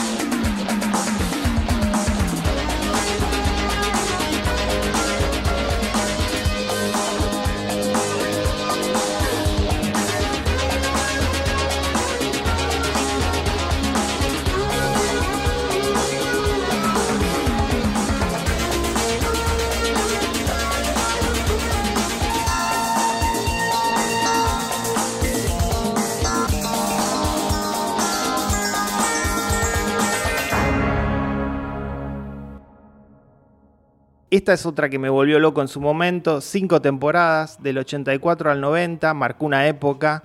Miami Vice, División Miami, Don Johnson, Sonny Crockett, Ex marido de Melanie Griffith. sí, que actuó en, en- en la serie. Philip Michael Thomas, que hacía de Rico. Y Edward James Olmo como Castillo, obviamente. El showrunner era Michael Mann, ya con eso lo digo todo. Una fotografía impensada para la televisión. Toda la, toda la cuestión de la música, la música de, esa era, la New Wave. No había un show más cool y más relevante con lo que estaba pasando en ese momento en la cultura popular que División Miami en ese momento. Y me, me encantaba que era una serie súper merquera, digámoslo también, era constantemente narcotráfico. Sí, sí, era, no la recuerdo mucho. Sí recuerdo que estaban todos vestidos de blanco y sí- siempre iban detrás de, de un caso, pero todo muy, muy cool. Don Johnson vestido siempre con trajes blancos, corbata, anteojos de sol en su descapotable. Eso era lo que nos vendían, ¿eh? Muy buena, estaba. Traje acá una lista de invitados. Por ejemplo, Bruce Willis, Leonard Cohen, Miles Davis, Vigo Mortensen, joven Vigo Mortensen, eh, Julia Roberts, Pam Grier, Wesley Snipes, Ben Stiller, No. Ed O'Neill de Married with Children. Bueno, eh, se caracterizaba por tener así muchos. Lauren Fishburne, cantidad. Y tuvo también en el 2006 una película dirigida por Michael Mann que está bastante buena. En su momento no nos llamó mucho la atención. Con Colin Farrell y Jamie Foxx. Todos pasaron por ahí, todos querían estar en División Miami. Sí. Y bueno, mencionamos a Ed O'Neill y vamos a el año 86, 11 temporadas hasta el año 97, Married with Children. Me encantaba, la agarré tarde. Era una época que mucha gente veía a la niñera. Y yo no veía a la niñera, yo veía Mary with Children. Obviamente todo incorrecto. No era el Olmedo de ellos, como decís Sí. vos, era, Era- muy incorrecto. Mucho, mucho chiste sexual Todo el tiempo sexual. que de hecho le- le- les trajo problemas en Estados Unidos de censura. Era muy incorrecto. No era incorrecto como Seth que lo, que lo hace, es otra cosa. Se reía mucho, él no soportaba a su mujer, ¿viste? Todas esas cosas. Había gags muy, muy clevers. Temáticamente no se sostiene en 2020, no, no se digamos. sostiene. Había pequeñeces cuando no, no incluía todo este esta burla del matrimonio que estaban muy clever, muy divertidas, gags con los vecinos. Esa cosa de los vecinos estaba buena. Cómo te peleas con tus vecinos o no, el alardeo entre vecinos, el- lo loco que puede estar tu vecino. O cuando Al Bundy, recuerdo, quería com- comer un pastel de queso. Y toda la familia le decía, no, es asqueroso. Y él estaba buscando el pastel de queso y le llega y aromatiza la casa. Eso estaba, porque ahí no estaba todo el tiempo contra la mujer, que todo, la mujer siempre quería tener sexo y él no. Entonces ese era un conflicto mm, constante. Y la hija, que era tipo una prostituta por estar vestida de cierta manera, Cristina Applegate, ¿no? Que luego se convirtió, no te digo en una estrella, pero sí en una estrella de la televisión. Entonces eh, salía todo el tiempo con hombres y eso era mal visto, pero que el hijo saliera con mujeres estaba bien. Bueno, ay, Y era como metalera. ¿no? Era como el que le gustaba el rock. Sí, muchas cosas incorrectas, que siempre la tomaban como promotora y le hacían chistes con el culo. No, no, no estuvo bien todo eso, pero cuando se alejaba de eso estaba muy divertida. Yo la veía toda, me reía. Cuando no atacaba todo el tiempo. Por eso en ese momento yo no lo estaba viendo con esos ojos. Ya sabemos, no me quiero justificar, pero te lo metían y no te estabas dando cuenta de- Recuerdo de todo el contenido. Claro, recuerdo un episodio muy específico que es cuando se quedan varados en el tráfico. Ah, sí. Y tienen que salir del auto, ese está muy Ese bueno. Está muy bueno, te reís, es, es, inte- es inteligente, los diálogos que tienen con los que están al costado, que, que acá también se podría hacer, porque como un argentino se vuelve loco si se queda atorado en el tráfico. Y bueno, para terminar Pero con... una sola más, cuando mm, eh, se quedaron, eh, no tenían, eran medios pobres, entonces no tenían aire acondicionado, hacía mucho calor y se iban con, con las reposeras a un supermercado. Y estaban sentados ahí en las góndolas donde estaba fre- fresco y le decían, se tienen que ir si no compran nada. Porque retrataba muy bien eso de ser eh, lo que ellos llaman el white trash, ¿no? El, el- el Sí. blanco pobre. Iba a eso totalmente. Entonces dicen, bueno, tiene que comprar algo. Y compran unos chicles nada más. Y son el cliente un millón. Y por ser el cliente un millón, pueden, con los carritos, tienen un minuto para agarrar cosas. No, eso fue divertidísimo. Y justo compiten con sus vecinos. Y él tunea todo el changuito como que iba a ganar. No, no, eso es para llorar de risa. Lamentablemente acá lo, lo hizo Franchella. ¿Por qué compraron los derechos? Luciana Lopilato, de lo peor. No sé por qué a la gente le gusta Casados con Hijos la versión argentina. No me entra en la cabeza. Super machista. Años después lo hacen super machista. ¿Vos viste la versión eh, argentina, Fer? No. y bueno, seguimos, en este caso, cuatro temporadas, 1986 a 1990, Alf. Un extraterrestre cae en la casa de los Tanner. Así es. ¿Quién trabaja? Benji Gregory. ¿Por qué nos quedan todos estos nombres? Porque, bueno, el locutor no sé por qué hablaba. No sé por qué hablaba en, el- en la presentación diciendo los nombres. Max Wright. ¿Por qué? Max Wright, que también terminó muy mal en la vida real, eh, adicto a las drogas, ¿se acuerdan, no? En la calle teniendo sexo, había una nota teniendo sexo con por dioseros, decía la nota. Sí, sí, sí. La, la pasó mal. Y bueno, Alfa a todos nos gustaba. Comía gatos, estaba todo ese chiste constante con que se comía un gato. A su gato, suertudo. Pero acá lo importante, Fer, es ¿sabes de qué hablar? ¿Quién estaba dentro de Alf? Un enano. Un enano que hay que Pero dice que lo usaban muy poco, que en realidad era, era todo una, una marioneta, Alf, y que solamente, por ejemplo, en la presentación, donde sí se lo ve al No. enano. cuando, bueno, cuando abría la boca. Y les recomiendo que vean una película que se llama Permanent Midnight, protagonizada por Ben Stiller, que es la historia real del guionista de Alf y, y toda su lucha con las drogas mientras escribía Alf. Es muy interesante. Y bueno, fue una serie que terminó mal porque la cuarta temporada terminaba con un cliffhanger y pensando que iban a renovarla para una quinta, no se la renovaron. Luego terminaron la historia con una película del año 96 que se llamó Project Alf, muy mala. Sí, malísima. Me acuerdo de los Okmonic. Qué increíble apellido. Los Okmonic. Que eran los vecinos, ¿no? Los vecinos que algo tienen los Tanner. Y siempre caían a hablar y Alf, Alf, a la cocina le decían. Se tenía que esconder para que no lo vean. Jake, el sobrino de los Okmonic, sí lo conocía y era un amigo, un lindo personaje. Después estabas Lynn con, con sus frenos. ¿Eras amigo de, de Lynn? No, no, a mí, a mí, me- Amigo. a mí amigo no era. no era amigo. ¿Te gustaba Lynn? No, la que me gustaba era la madre. Ah, mira, que era muy linda Muy mujer. linda. Eh, yo igual vi el final. Yo vi un final que no sé si fue el final, pero fue un capítulo que me quedó en la cabeza. Que viene una nave eh, y dice: Te vamos a pasar a buscar, Alf. Bueno, sí, dame tus coordenadas. Y No, pero eso es mitad de temporada. Eso sí pasó, Sí, que pasó. cuando que él, él finalmente logran contactarlo, pero a pesar que era el final y él dijo: él No, dice no, no, no voy. me quedo con Me los quedo". humanos. O sea, no se va. Alf se la pasaba comiendo. ¿Qué más hace Alf? Era así para chicos, pero ¿Se sostiene, Alf? o Creo que no podríamos ver hoy un episodio entero. Sí, sí, para mí se sostiene. Llamaba mucho al 0800, al, al llame ya y compre y compraba de todo porque no podía hacer nada y se aburría Alf. Estaba en cuarentena permanente Alf. Otra que por ahí le pasa lo mismo que a Married with Children, en el sentido de que envejeció mal, es Martillo Hammer. Oh, no, no la toques a Martillo Hammer. Sledgehammer, dos temporadas nada más, 86 al 88. Era muy machista la, peli la, la serie. Sí, le pusieron Martillo Hammer. Hammer es martillo. Sí, era como Masa Martillo el, el- Sí. el nombre y acá le pusieron Martillo Martillo. Bueno, sí, una, un, una- un policía. Una mezcla. Quería, quería ser, quería ser Get Smart, el Sí. superagente 86, con un poquito de Dirty Harry. Nada, era muy machista, como dije. No la recuerdo, vi muy poco.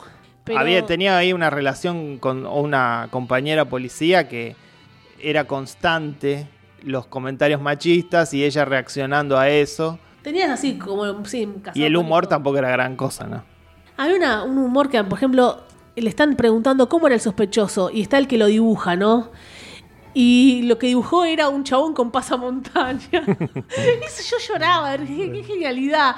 Porque todos diciendo, a ver qué dibuja. Y dibujó el tipo y se veían los ojos nada Pero más. hoy, hoy te reirías de Sí, eso. yo me- hoy me sigo- con ese chiste sigo llorando de risa, con ese específico. Bueno, Eh, pasamos a una rareza absoluta, dos temporadas, del 87 al 89, Max Headroom. Esa no sé nada, Far. Yo vi, eh, creo que vi una temporada en su momento. Eh, era una idea muy buena, era una idea de que las cadenas de TV tenían tanto o, más poder que los gobiernos. Manejaban todo. Y tenía una onda cyberpunk muy atractiva. En su momento no la vio nadie, acá no sé cómo llegó, eh, pero es muy influyente. No, no recuerdo si profundizaba en estos temas o se quedaba solamente en eso.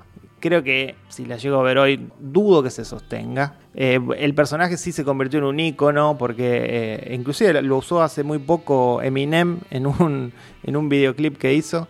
Quedó, quedó más eso que la serie. No la vi, no, no sé nada. Bueno, y ahora pasamos a una que yo no vi y que creo que solamente viste vos. Viernes 13, Friday the 13 The Series. Tres temporadas entre el 87 y 1990. Una serie de Canadá que no sé nada, ¿vale? Sí, una serie de Canadá, no sé cómo llegó a la Argentina, obviamente muchos años después, la habré, visto a partir de los 90, y me volvía loca, obviamente la daban los viernes. Era una tienda de antigüedades que perdió sus cosas. Todos sus objetos fueron distribuidos por el mundo. Dos agentes, Onda, Onda Mulder y Scully, tienen que buscar esos objetos perdidos porque todos tenían una maldición. Entonces, de repente se sabe que, una, que en una casa sucedió algo y murió alguien. Y habían encontrado esa muñeca. Y todo era por esa muñeca. Entonces, ¿qué? Robó a Anabel, robó el mundo entero. Entonces, no, existía de antes ese, ese tipo de premisa. no, yo, no recuerdo nada. Entonces agarran la muñeca y la llevan a la tienda de antigüedades, la ponen en una vitrina donde tiene que estar. Me parece que Pero, el, no objeto, el objeto maléfico, el objeto Bueno. encantado es, es- Sí, eso sí, pero justo exactamente igual. Y de repente una- un reloj. Entonces hacen el rastreo de dónde puede estar el reloj, porque le dan una lista de todo lo que se perdió. Entonces cada capítulo es ir a buscar un objeto y cuál era su maldición. Y después está uno que cree más, él y ella no. Y cómo esta pareja que también querés que estén juntos, cómo hablan de si creer o no, si realmente los objetos están malditos, pero todo tiene que volver a su tienda de antigüedades. Yo no sé, yo siempre digo, soy la única que la vi porque hablo con gente y dice, no, no sé no, qué me hablas, no sé qué, de qué me hablas. muy raro.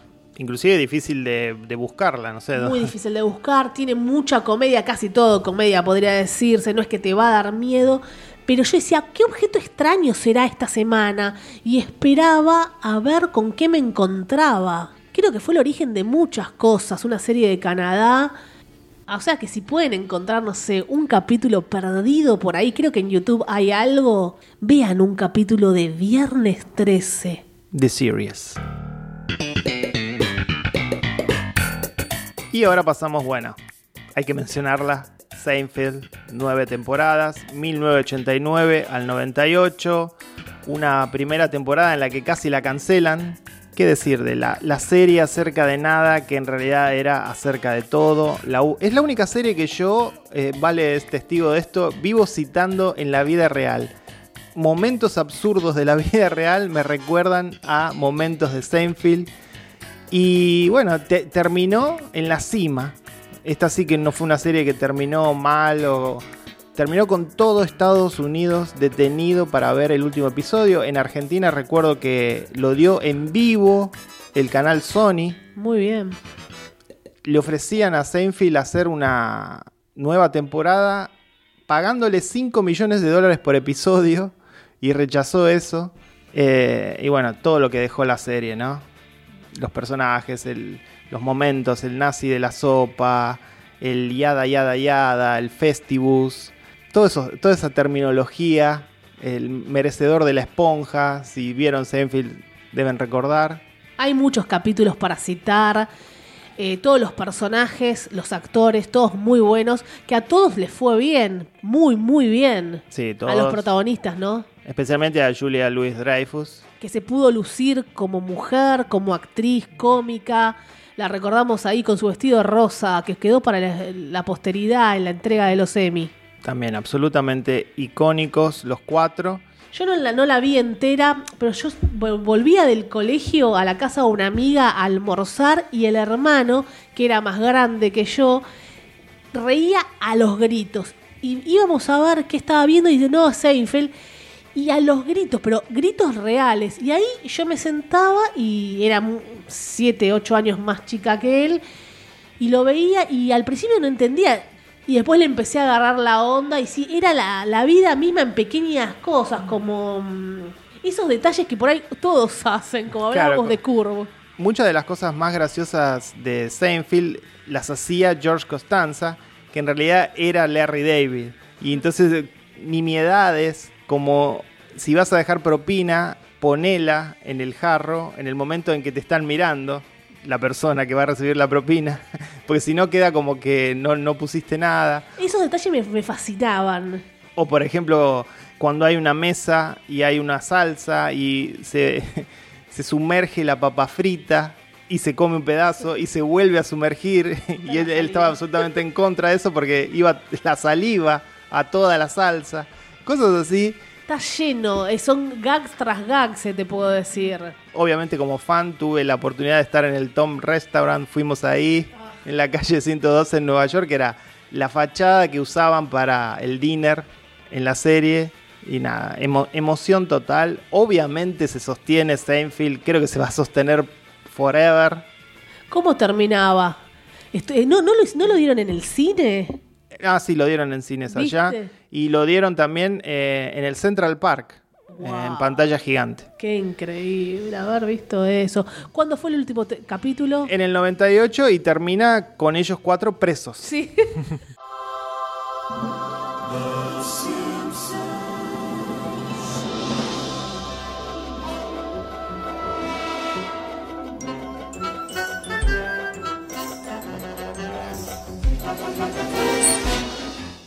Bueno, pasamos a otro super mega hiper clásico. 31 temporadas. Empezó en el 89 y no terminó todavía. Se trata de Los Simpsons. Los Simpsons. No, no, mu- no metimos muchas eh, series animadas acá. Ha- haremos otra vez un especial, pero esta no hay, hay que mencionarla. Esta trasciende todo. ¿no? trasciende todo. No sé, es, es el origen de todo. No sé, no sé qué decir de Los Simpsons. Sí, es. Que no sabemos los diálogos, aunque después em- empezó a decaer un poco, tocaron absolutamente todos los temas. Yo amo a Family Guy, para mí es superior, pero bueno, siempre juega Seth que le debe todo, todos le deben todo a Matt Claro, Groening. ¿no? abrió, abrió una puerta para una clase de animación para adultos. Eh, marcó una época, en su momento hasta el presidente de Estados Unidos los criticó por, por su irreverencia. Eh, satirizaron la vida americana y a la vez, paradójicamente, fue exportadora de esa cultura norteamericana a todo el mundo, ¿no? Todo Lo que, mundo. un poco lo que decíamos al principio, col- colonizaron. El mundo eh, entero, ¿cómo eh, en China están con, con las remeras? Viste que había, por eso después empezaron a hacer algunos capítulos hablando de, de todos los países. También salieron cuando se burlaron de Brasil. Brasil, viste, los Sí. criticó porque decían que lo único que hacen era bailar y pasaban ratas bailando, como que era todo favela. Ahora está muy de moda también esta cuestión de que los Simpson predijeron todo. predijeron el coronavirus, pre- A- a cada Donald suceso. Trump. A Donald Trump, todo. Para mí las dos primeras temporadas son las más clásicas. Son las únicas dos en las que los showrunners eran Matt Groening y James L. Brook. Que vos hablaste con James L. Brook Fer. Yo lo entrevisté y me parece que esas son las mejores. Pero bueno, después siempre hay algún capítulo perdido, digamos de la, de la tercera a la sexta. Que No, está- sí, están de la tercera a la 10 hay varios No para sé si a la sacar. 10, Vos. Fer, más. No es la 1 y la 2, los Simpsons. Hay un episodio muy bueno que yo lo vi de- en la temporada 17 que está escrito por Ricky Gervais. Ah, bueno, entonces ese lo amamos. Estuvo muy bueno. Pero bueno, sí, se sostiene Los Simpson más allá de que no puede ser pareja con 31 temporadas, ¿no? Mi capítulo favorito de Los Simpsons es cuando Bart pierde el alma y se la vende a Milhouse. Qué bueno. Ahí ahí citan a Alf, que, que volvió en fichas. No, buenísimo. Es verdad, todas las generaciones, muchas generaciones, crecieron con Los Simpsons. Eso es lo fuerte. Un chico de 10 años y uno de 20 aman a Los Simpsons por igual. Eso eh, une generaciones. Sí, además que el hecho de tener acceso a todos los episodios eh, hace que cualquiera lo pueda ver en cualquier momento. Te quería decir que Matt Groening está casado con una argentina y tiene cuatro hijos. Bien por él.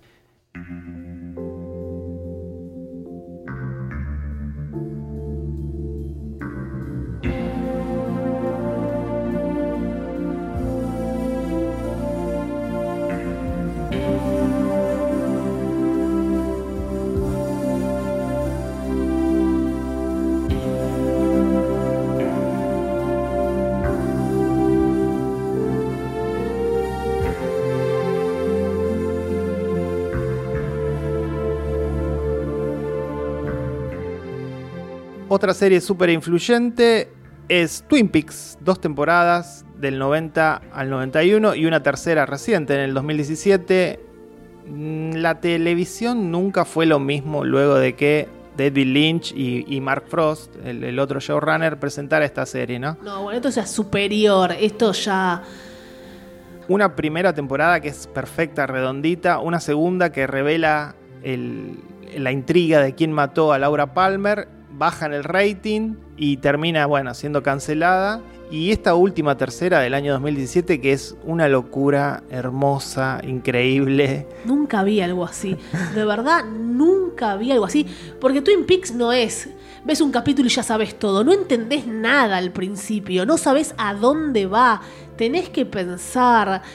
David Lynch es, es surreal, es mágico. Yo cuando. Yo la vi de más grande, no en su momento.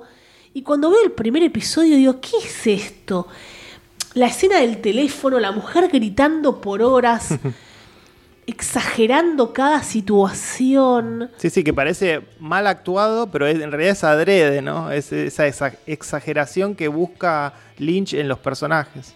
Maravillosa la música. Angelo Badalamenti. Obviamente da para hablar largo y tendido de Twin Peaks de No, sí, David es- Lynch. sí, sí. Hay una nota en revistameta.com.ar muy completa sobre Twin Peaks que hizo Lucas Manuel y Fer habló en un episodio todo sobre una de las películas de David Lynch. Lost Highway, sí. Y entre la segunda y la tercera temporada estuvo la película del año 92, Fire Walk With Me, que también es excelente. Así que tienen eso para completar toda la historia de Twin Peaks. Y obviamente se sostiene, ¿no? Se sostiene y algunos dicen, no, no veas la película antes, eh, eh, los momentos para ver las cosas, ¿no? Porque te informa mucho la película, es como que vayan en orden, ¿no? Para disfrutarla más. Pasamos a una sitcom que yo veía hoy. No sé por qué la veía, pero la veía. Siete temporadas, del 92 al 99, Mad About You. Paul Reiser, Helen Hunt, él era un documentalista y es eso, es el retrato de una vida eh, matrimonial en New York. Eh, recuerdo con mucho cariño el hecho de que había episodios en los que estaba invitado Mel Brooks y eran geniales. Hacía de un viejo que tenía el pelo, estaba siempre despeinado. Me, me gustaba mucho. Tal vez si la veo hoy salgo corriendo. Pero no sé. Y bueno, para el, el toque deprimente, hubo una remake argentina reciente No. con Juan Minujín y Julieta Silverberg, que nadie vio aparentemente porque la, la levantaron. Guay. Guay. No sé, ¿vos la veías, Mad About You? No, yo no la veía. Mad About You la veía a mi madre que le encantaba. Yo a veces veía y le digo, ¿qué estás mirando? Me dice, ay, Mad About You. Y después veo Two and a Half Men. Ese- eso veía mi mamá. Y después Will and Grace. Mi mamá también veía muchas series. Will and Grace, si la veía, era bastante divertida. And a Half Men con Charlie Sheen. Igual no sé de cuándo empezó esa en qué año. Uno está descubriendo que algunas cosas en otra época no era tan exigente como ahora, ¿no? Igual ahora también vemos todo. No, no sé, antes por ahí había menos y lo veíamos todo. Y ahora hay tanto que hay que hacer un filtro. Sí. Antes no hacíamos filtros, ¿verdad? Veamos lo que nos ponían adelante.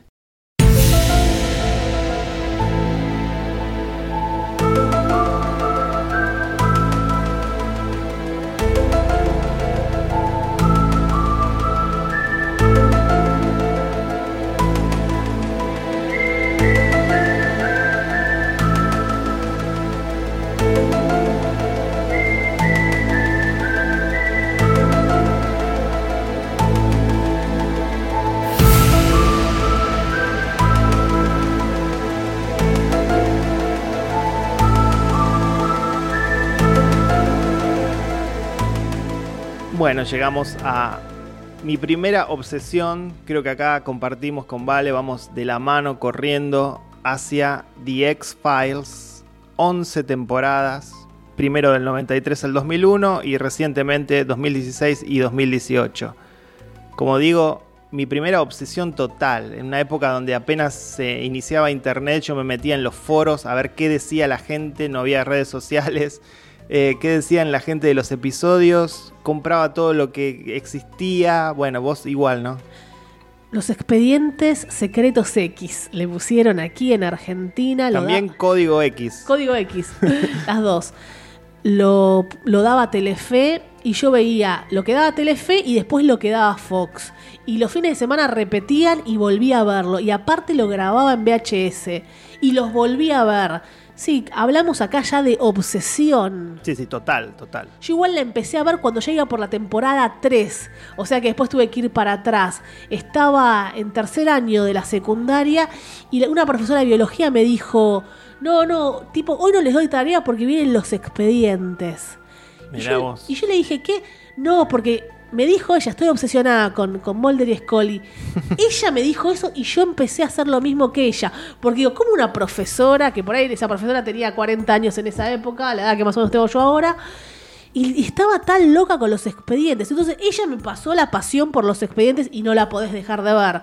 Los autoconclusivos y los otros, ¿no, Fer? Sí, y la- los mitológicos, ¿no? Los que tenían que ver con la cuestión extraterrestre, un poco de lo que hablábamos con Millennium, El fumador. el fumador, todos los personajes clásicos. Skinner. Y, lo- y los casos increíbles, eh, esa relación entre ellos, ¿no? E- esa tensión sexual, él creyente, ella escéptica. Porque a él, bueno, él, dice, él siempre pensó, fue así. La serie después te va diciendo que su hermana fue abducida por los Claro.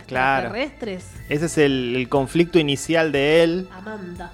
La guita que le generó eh, The X-Files a Fox es increíble. Un billón de dólares en su momento. Y solamente en en lo que era mercancía, la venta de los DVDs. Y también mencionar que en su momento Gillian Anderson se quejaba del hecho de que ella ganaba menos que, que David Duchovny. Qué injusto, ¿no? Porque- y, y la serie no, no era protagonizada por David Duchovny para nada, eran ellos. Porque había episodios que por ahí ella no estaba unos capítulos o él no estaba porque no sé si iban de viaje, andás a ver la vida privada de cada uno. Y realmente los extrañabas que no estuvieran juntos. Sí. Realmente era 50 y 50.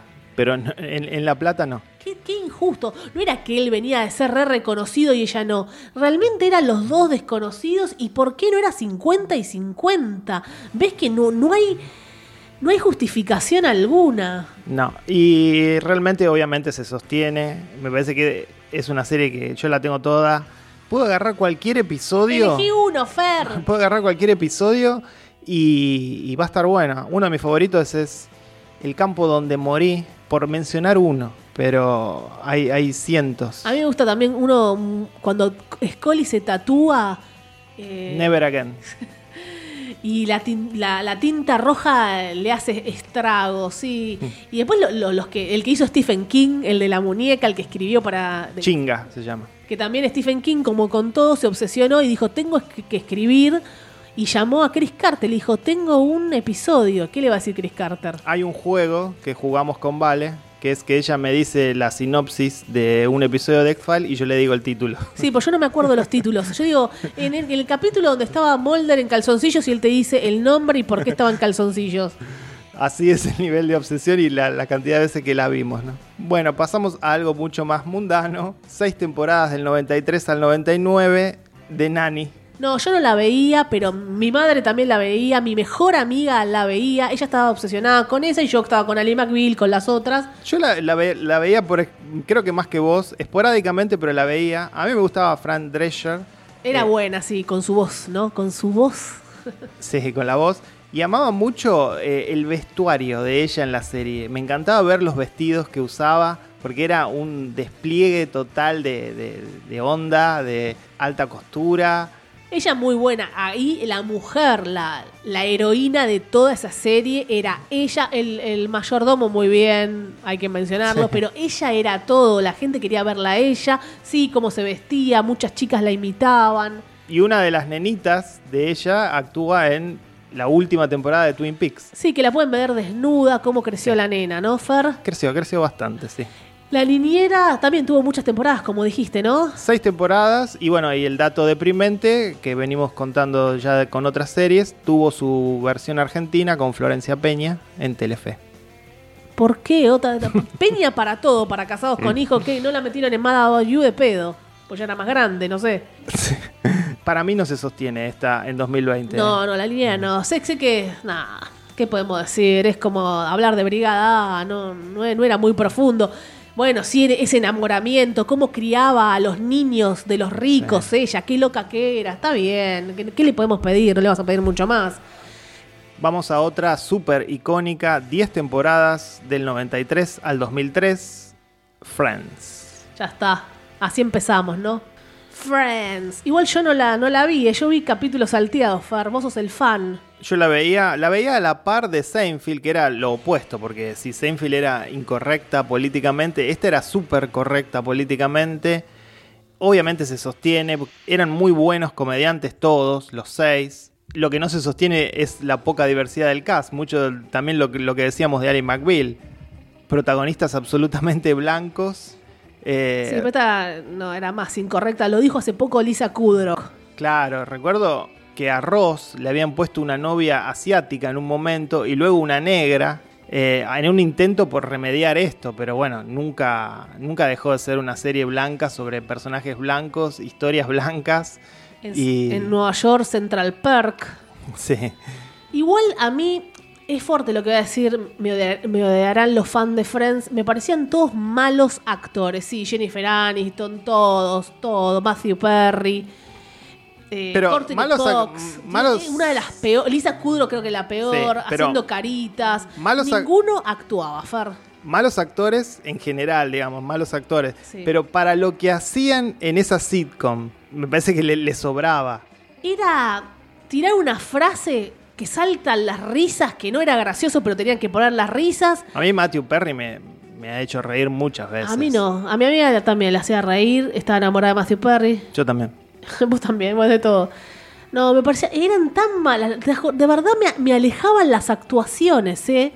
Me alejaban. Y las risas constantes, pará, tienen que decir Bueno, una frase. todas las series sitcom No, no, tenían no risas tanto. grabadas. Esta, esta tiene un abuso de risas y aplausos, como vos edi- editabas los excesos de risas con Pato y conmigo. Eh, Bueno. Me alejó, me alejó y todos haciéndose los cancheros. Actúen, no se hagan los cancheros. Es duro admitirlo, pero a mí me importaba el destino de la pareja entre Ross y Rachel. Todas esas idas y vueltas a mí me terminaron importando. Y sí, Eh, y ya está, años. una vez que uno ya estaba compenetrado con la, con la serie, hinchabas por ellos, hinchabas por la relación y siempre me, siempre me gustó, digamos, no, no, no hay una temporada mala de, de Friends. Sí, sí, que temporadas malas. No, no, para nada. Eh, también le ofrecieron como un millón por, por episodio de la locura. Ganaban un millón por episodio al principio, después más. Des- en un momento no tanto, y después empezaron como a hacerse los exigentes. Y cumplieron los caprichitos de los actores. ¿A todos les fue bien, Fer? Bah, algunos trabajaron más que otros, pero todos me imagino que tienen cinco casas en Beverly Hills, ¿no? Con la plata de Friends nada más. No todo es el dinero, Fer. Y llegamos a la última siete temporadas, empezó en el año 97, ya nos estamos cayendo de la década del 90, terminó en el año 2003, Buffy, The Vampire Slayer, la serie de Sarah Michelle Gellar y de Joss Whedon, ¿no? Buffy la Casa de Vampiros, vi no toda entera. ¿Qué es esto de Buffy? Bueno, era ya el mundo de los vampiros. Entonces, si te gustaba, era genial. Eh, ¿Cómo, Pero los, había- cómo los mataba? Pero había todo una, un subtexto que tenía que ver con el empoderamiento femenino, Sí, de- la primera vez el que- desarrollo de una mujer, era, era interesante. Josh Whedon tiene un- una característica que es esa, la de escribir bien personajes femeninos, sí. eh, o al menos intentarlo. Buffy, después vino Ángel, hicieron la serie de él, que ella estaba enamorada de, de Sí. un vampiro, bueno, toda la historia. Sí, a mí lo que me gustaba de Buffy, sí, ver una mujer fue fuerte porque no era lo que predominaba. No estaba eh, de moda. No estaba de moda, entonces cómo los mataba, eso me, me reatrapaba, pero después no, no la seguía en el tiempo, no sé por qué, igual me encanta Sarah Michelle Gellar, me encanta. A mí también. Yo vi episodios esporádicos e inclusive el final, el episodio final, no lo vi nunca y aparentemente es muy conmovedor. Eh, Josh Whedon en ese momento, eh, en el pico de popularidad de Buffy, le ofrecieron desarrollar lo que iba a ser la primera película de La Mujer Maravilla. Obviamente por esto de poder escribir un personaje femenino Claro. he- heroico. Y bueno, ese, ese proyecto finalmente se cayó. Otras, bueno, hay más series que no podemos mencionar todas si no hablamos tres horas y tampoco la veíamos tanto como estas que estuvimos mencionando, como Beverly Hills 90210, ¿te acordás, Fer? Me acuerdo, pero nunca la vi. Yo sí la vi, la vi, vi los primeros tres temporadas, bueno, bueno, no sé. También Una telenovela como Dinastía, pero para más jóvenes, ¿no? más jóvenes, estaban los que tenían mucha, mucha plata, la hija de Aaron Spelling y. Brandon, ¿se acuerda? Brandon. Después uno murió, creo que Dylan, no sé. Luke Perry no estaba ahí. Sí, Luke Perry. Bueno, trabajó con Tarantino en la última Ah, Once Upon a Time in Hollywood y murió. Claro, ese era, sí, sí. Beverly Hill 90210. Nada, no había nadie y me la quedaba viendo. Re para nosotros. Beverly Hill 90210. Claro, representaba muy bien eh, la realidad de nuestro querido país. ¿Cuál otra? Bueno, para mencionar nada más. La familia Ingalls. Empezó en los 70, pero terminó en los 80. Oh, Dios Dramón. mío, Dios mío. Camino al cielo. No, cristiana, básicamente una propaganda de Jesús. La familia Ingalls basada en el libro, pero estuvo muy buena la familia Ingalls. Había cada episodio. Ese era para llorar. Todas desgracias le pasaban en ese ranchito. Todas desgracias eran. Ciega se quedó una de las hermanas. Eh, no, no, muy fuerte. No, no, no pasaban cosas buenas en la familia Ingalls. La señora Harriet, el que tenía el almacén, que era el millonario, digamos. Eh, MacGyver, que solucionaba todo con su La navaja. veía, la veía, la veía. MacGyver. También, bueno, como mencionaste los Simpsons, yo veía los supercampeones. Esto es otra. oh, lo voy a Ah, contar. mirá, sí, te, lo voy a, te fuiste al anime. sí, lo voy a contar en otro capítulo. Es muy fuerte. Vale, futbolera. ¿Qué más tenía? Star Trek. Mucha gente veía Star Trek. Nunca la vi. No, yo tampoco. Por eso la quiero mencionar, porque tampoco nosotros vimos todo o nos hicimos fan de absolutamente todo. How do you define normal?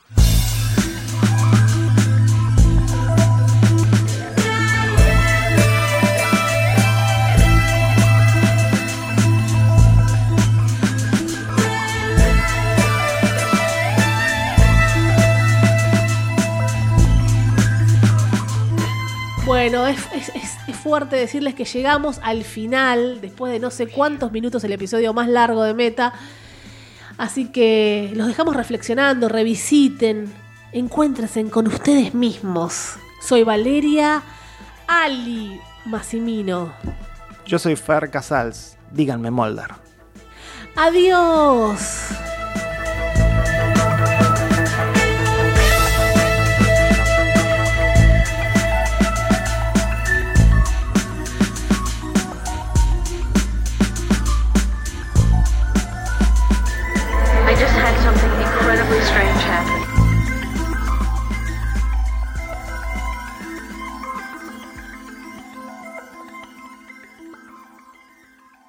Bueno, si se quedaron, para los fieles, se quedaron hasta el final final. Bonus track. bonus track, tenemos una serie más, una serie en español que también nos marcó de chicos en los 80.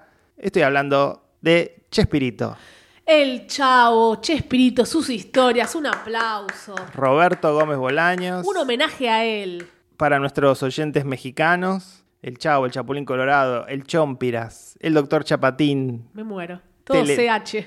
Sí, Televisa. ¿Quién no vio un episodio del Chavo y, y se rió a carcajadas con, con ese humor físico para toda la familia? México entró en nuestras vidas haciendo una genialidad. La vecindad del Chavo, les hablo en este momento.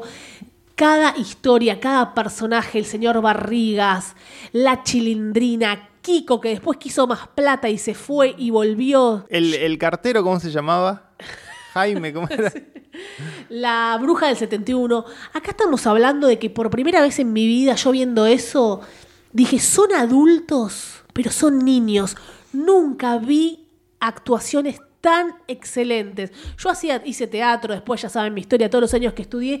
Cuando nos hacían hacer de niños, era recontra difícil no quedar como un estúpido y poner tonos de voz, ¿no? Yo estudiaba teatro y yo decía que no me hagan hacer de chica, que me cuesta mucho. Yo tenía 20 años y decían, tenés que hacer de 7. Yo decía, no, no, no, realmente me costaba. Eso es lo, eso es lo, más, lo más increíble del Chavo, que uno eh, se cree el hecho de que son niños, Son niños, interactuando con adultos y en realidad lo que está viendo en pantalla son todos adultos, gente de 40 años, de 30 años. No se hizo en la historia esto. Es no muy se divertido. hizo en la historia algo tan bien hecho. Bueno, el, el dato es 20 temporadas, 690 episodios. Tuvo una primera etapa del 70 al 73 y luego del 80 al 95. Se copiaron todos del chavo. El chavo tomaba una pastilla y se hacía chiquitito para, para, Ant-Man. para Ant-Man. ¿Por qué te copiaste? Me parece que es anterior a Ant-Man. No, no, no sé. Bueno, pero lo trajo a la televisión el, el- el chavo, Chespirito. Lo vimos a- aún hoy ahora en Estados Unidos, en Times Square, que hicimos una nota. Hablamos con un hombre que toda su vida vivió disfrazándose del chapulín colorado. Vean el video en meta. Además que, digo, hace poco salió una colección de Funko Pop, de El Chavo y el Chapulín Colorado. Digo, eh, si eso no te da la pauta de que lograste llegar a penetrar la cultura popular, Llegó a todos lados. Se hicieron los dibujitos que no tuvieron mucho éxito. Él vendió los derechos. Cuando le preguntaron acá una historia así que escuché, Argentina pasaba todo el tiempo, el chavo, el chapulín, todo, todo el tiempo, y no estaba pagando los derechos a México. Leí una nota. Eh, Chespirito, bueno, la, la productora le dice, nos deben ocho años más o menos. Dios. Y era un montón de plata, te hablo de millones y millones. Y Chespirito, el mismísimo, dijo, esto es para los chicos. Y les pasó tipo, dame un millón y no 30 millones con lo que, como lo que necesito. Sí, igual para esa altura, digamos que ya era millonario. Pero no importa, otro no lo hace, Fer, no te dice, sé, te regalo los derechos. Eh, y Todos sí, lo recuerdan como un hombre muy, muy bueno a Roberto Gómez Bolaños, no así sus compañeros de trabajo, Sí. ¿no? Espero que no, que esté limpio, no, no pedofilia, nada raro. Roberto Gómez Bolaños. Y sí, y él se casó con Doña Florinda, que también se habla que ella era re terrible. Y sí, ella es la que ahora tiene todo el poder para de a la que le quedó todos los derechos, ¿no? Y sí, eran los dos, él era, bueno, en la esencia, pero ella era muy buena también. Eh, después había historias independientes. Te tiro una y se vuelven locos. El chirrín chirrión del diablo. Había historias donde. Pequeños él- cuentitos, ¿no? Sí. Yo me lo devoré ese, lo vi una sola vez en mi vida, a los siete años, y me acuerdo del chirrín chirrión del diablo, que era como una varita que invocabas al demonio y cumplía tus deseos. Eso hizo Chespirito. Recordemos que a Chespirito le decían así eh, por, por Shakespeare. Por Shakespeare. y yo cuando lo veía y después de más grande digo, él pensaba que era un niño, estaba siempre en personaje cuando zapateaba eh, el chavo, que era pobre, que vivía en, en un Vivía en un barril. barril. Profesor Girafales, los nombres que tenían cuando iban a la escuelita. A mí me gustaba cuando en la vecindad pasaban al otro patio. Sí. Viste que siempre había un, un patio que no lo usaban mucho, donde había un- una fuente. Una fuente. Ñoño, Ñoño que también era el señor, el señor Barriga. O sea, qué multifacético. Claro. No, no. Ese era, era el único que hacía un personaje adulto y niño. A ver, déjame pensar. No, la pom no, la Pompis era también la eh, Florinda. Doña Florinda era la Ah, Pompis. verdad, verdad. Chicos, esto fue el homenaje para México, para el Chavo, para Chespirito, para el Chapulín, para, para ellos, para nuestros hermanos mexicanos. Así es. Bueno, vale, eh, si te parece, apaguemos la tele.